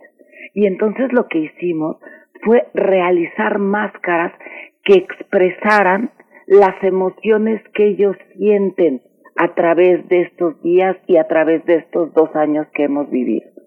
Y eso les permitió desenvolverse y platicar con sus compañeros y con sus papás, porque muchos están ahí presentes, sus tutores, sus acompañantes, platicar sobre el sentimiento, sobre la emoción que les provoca estar en línea, tomar clases en línea, hacer tareas en línea, jugar en línea.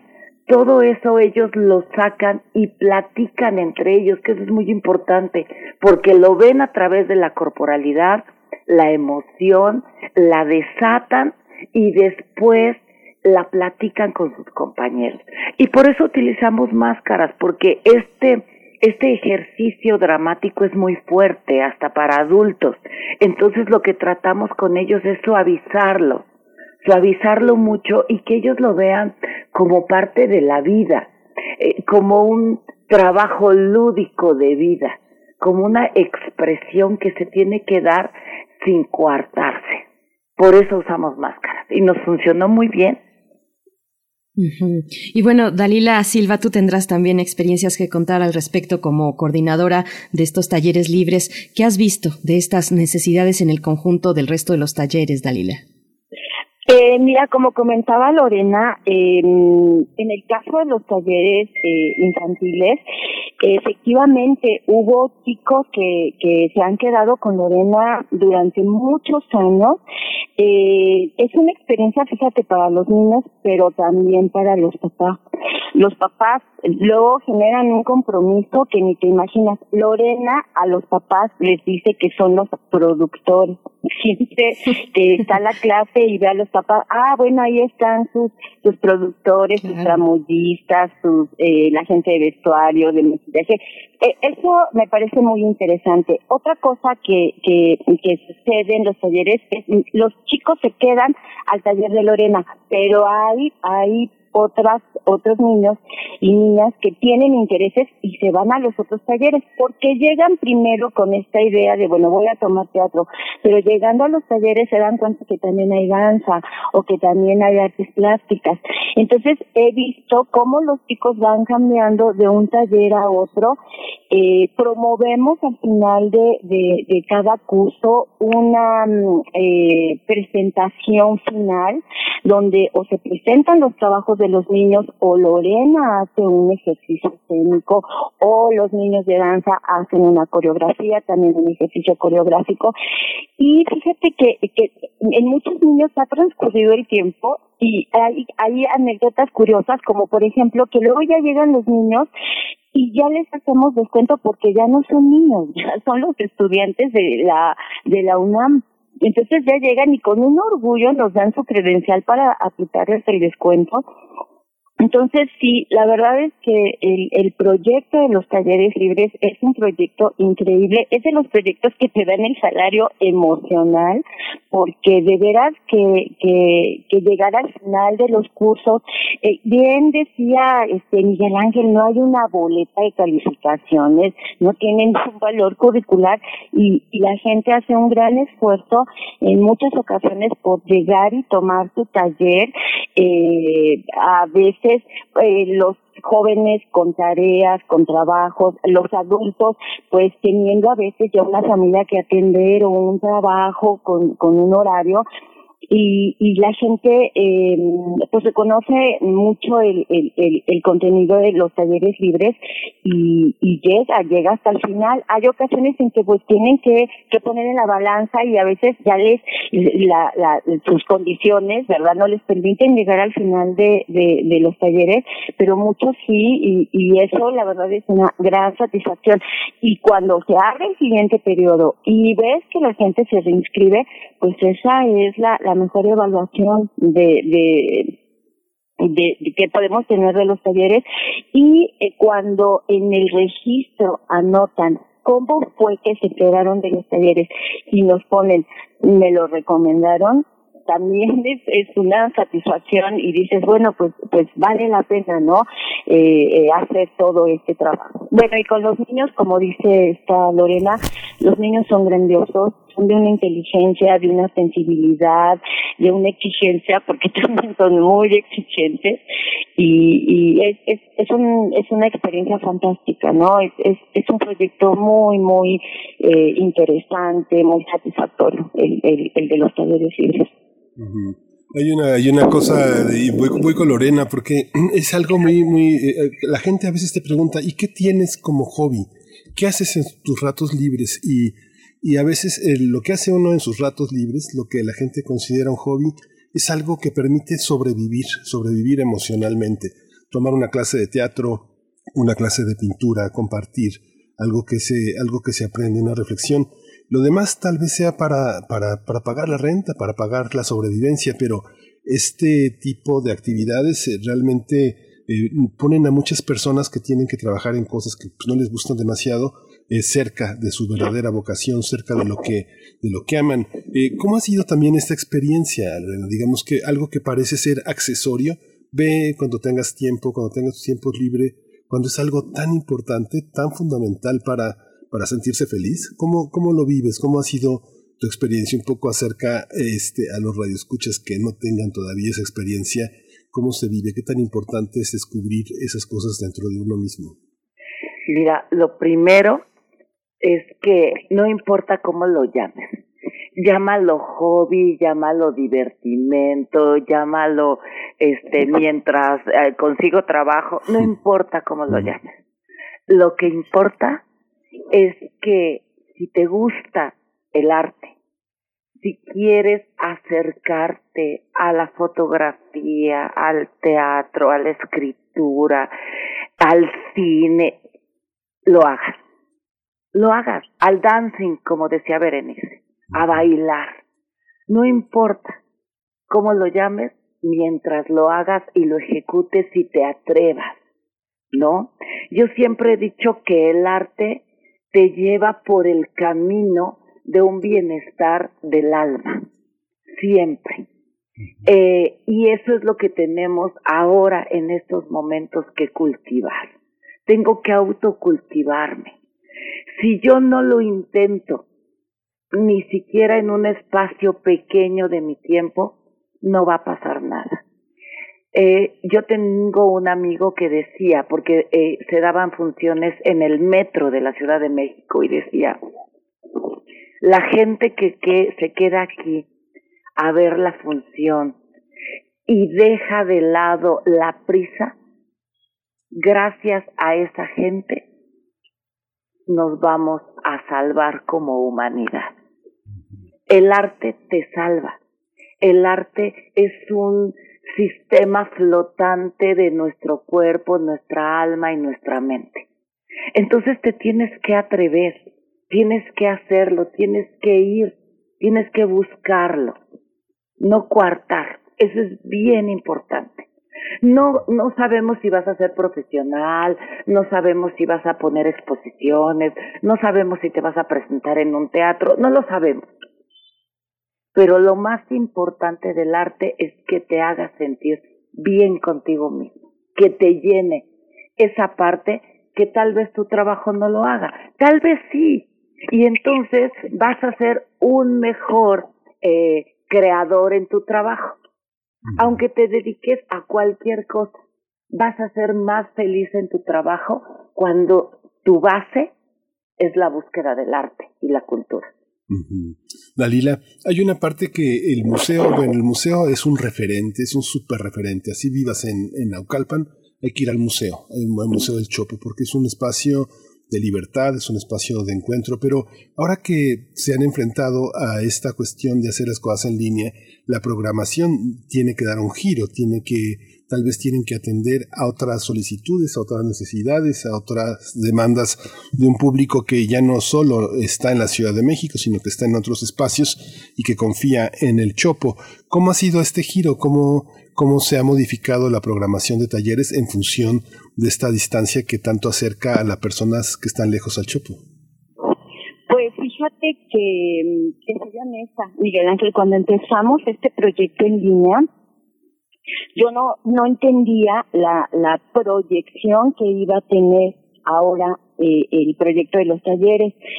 Y desde el primer eh, periodo que vimos en línea, obviamente llegó gente de todos los estados de la República. Eso es increíble.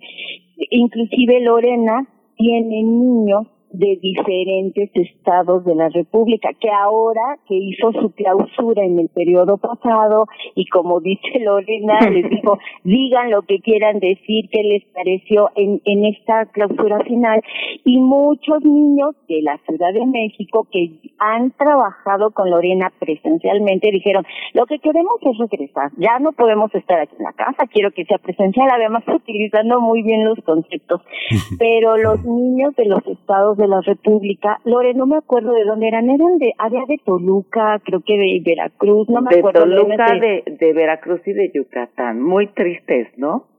Sí, estaban muy tristes porque decían, ay no, y entonces que ya no va a haber eh, este, talleres en línea, ¿cómo le Entonces, sí, en todos los talleres tuvimos gente de eh, Tijuana, de Yucatán, de, de de lugares inclusive cerca, pero que no les era posible venir, como Toluca, como, que bueno, cuando tuve talleres presenciales había gente que venía de Cuernavaca, a veces de, Hidalgo, pero bueno, eh, era una cosa excepcional, pero ahorita sí hemos tenido una proyección y justo pues todo esto eh, es lo que hace que estemos pensando ahora cómo, cómo nos vamos a adaptar, qué oportunidades tenemos y qué tenemos que hacer para, para poder cubrir eh, pues ahora esta esta otra eh, gente, esta otra comunidad, esta otra población que, que ha experimentado. Fíjate que hay gente que, que vivió en la Ciudad de México y que comentaban que nunca pudieron tomar los talleres de, redacción, de escritura que damos con la doctora Rocío García Rey y que hasta que ahora, y, y después salieron de la ciudad. Siempre tuvieron ganas cuando estuvieron en la Ciudad de México y no pudieron tomar el taller. Y ya ahora están en algún estado de la República y fue la única manera en que pudieron tomar el taller, porque los talleres fueron, son ahora en línea.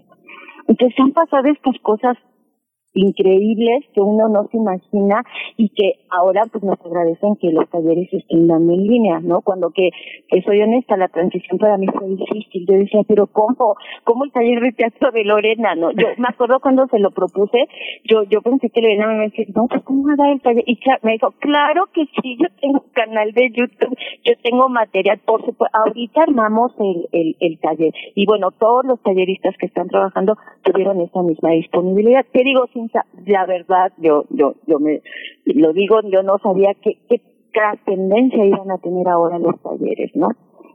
Déjame, increíble. déjame comentarles este algo muy muy espectacular que nos pasó, por ejemplo, con el taller de fotografía. Este me cuenta el maestro que eh, dos niñas estaban impresionadísimas porque obviamente es un taller de fotografía con nuevas tecnologías y aparte de que estaban aprendiendo cómo hacer perfectamente estas fotografías con, con sus dispositivos, eh, ellas comentaban, es que en mi casa nunca me había dado cuenta que mi sillón tenía una pata de color rojo. Entonces tienen un descubrimiento de sus espacios, tienen un descubrimiento de su casa. Pueden darse cuenta, por ejemplo, en este caso los niños, que dentro de su hogar, de esas, como decimos, cuatro paredes, tienen unas posibilidades inimaginables de crear de utilizar y de redescubrir, ¿no? Como estas niñas que, que mencionaban, es que yo no sabía que, que, que mi sillón tenía una pata de color rojo. Y la fotografiaron y bueno, la fotografía quedó increíble. Qué, maravilla, de verdad que qué rica charla nos están dando para, para el cierre del programa y nos dejan listos y, flojitos para el fin de semana.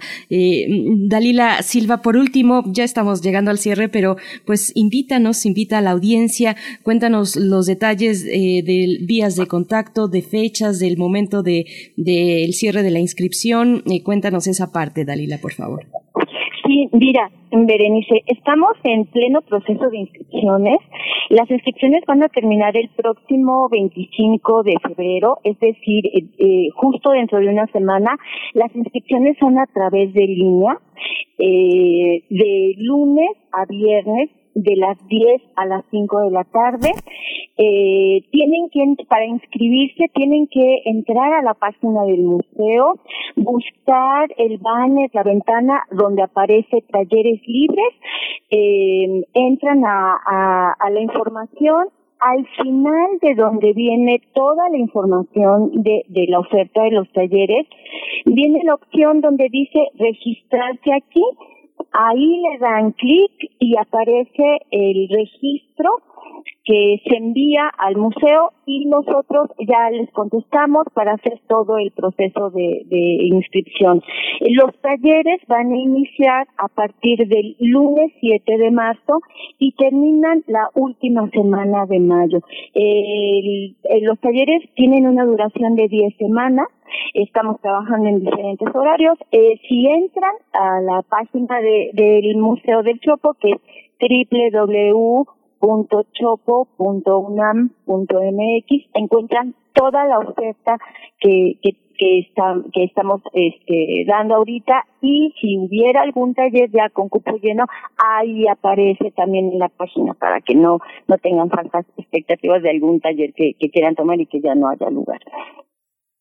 Maravilloso, pues ahí están las coordenadas y todo el entusiasmo también que nos han compartido para acercarnos a los museos, a, los talleres libres del Museo Universitario del Chopo, Dalila Silva, jefa del área de servicios educativos y también coordinadora de los talleres libres. Muchas gracias por tener esta mañana contigo.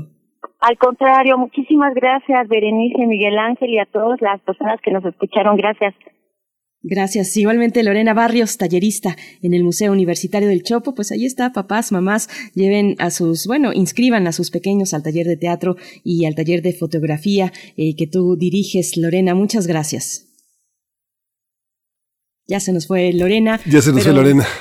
Pero bueno, eh, nosotros estamos ya también a punto de irnos. Nos vamos a ir con una canción, pues, que nos está pidiendo Miguel Ángel G. Mirán eh, de Nirvana, Smells Like Teen Spirit, del álbum Nevermind, que se lanzó en 1991 y que, por cierto, recientemente, pues, el bebé que sale en la portada de ese álbum, pues, volvió en este año a demandar a la, a la banda. Mm. Eh, y, y, pues, bueno, ese ha sido una historia larga, pero ahí está, a finales, en realidad a finales de 2021, Spencer Elden, eh, de 30 años, presentó una denuncia argumentando que ni él ni sus padres habían autorizado el uso de su imagen y menos para la explotación comercial de, su persona. En fin, pues ahí está, está este detalle al margen, pero tenemos, eh, bueno, solamente por mencionar quién fue la persona que se ganó finalmente el, eh, la cortesía para la versión virtual de Diva Millennial.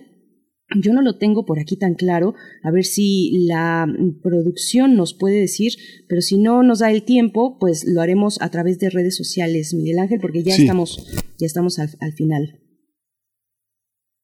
Justo, pues no, tengo la pieza ah. musical, pero no, ¿tú, la, ¿tú la presentas? Sí, ya la acabo de presentar y nada más rápidamente. Entonces, los ganadores por Facebook eh, fueron Karime Bernardino Andrade, Erandi Rivera, Gabriel del Corral y María Berenice Trejo Hernández.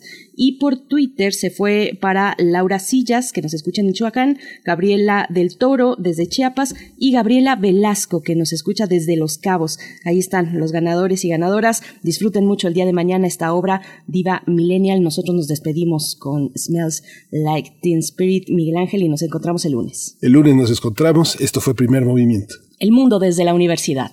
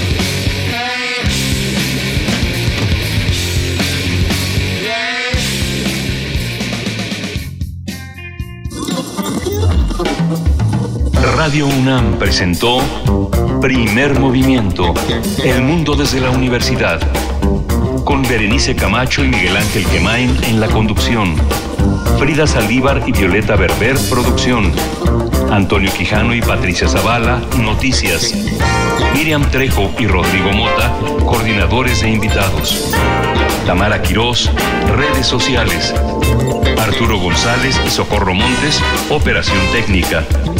Servicio social, Vicente Pérez e Iván Chavarría. Locución, Tessa Uribe y Juan Stack. Quédate en sintonía con Radio UNAM. Experiencia sonora.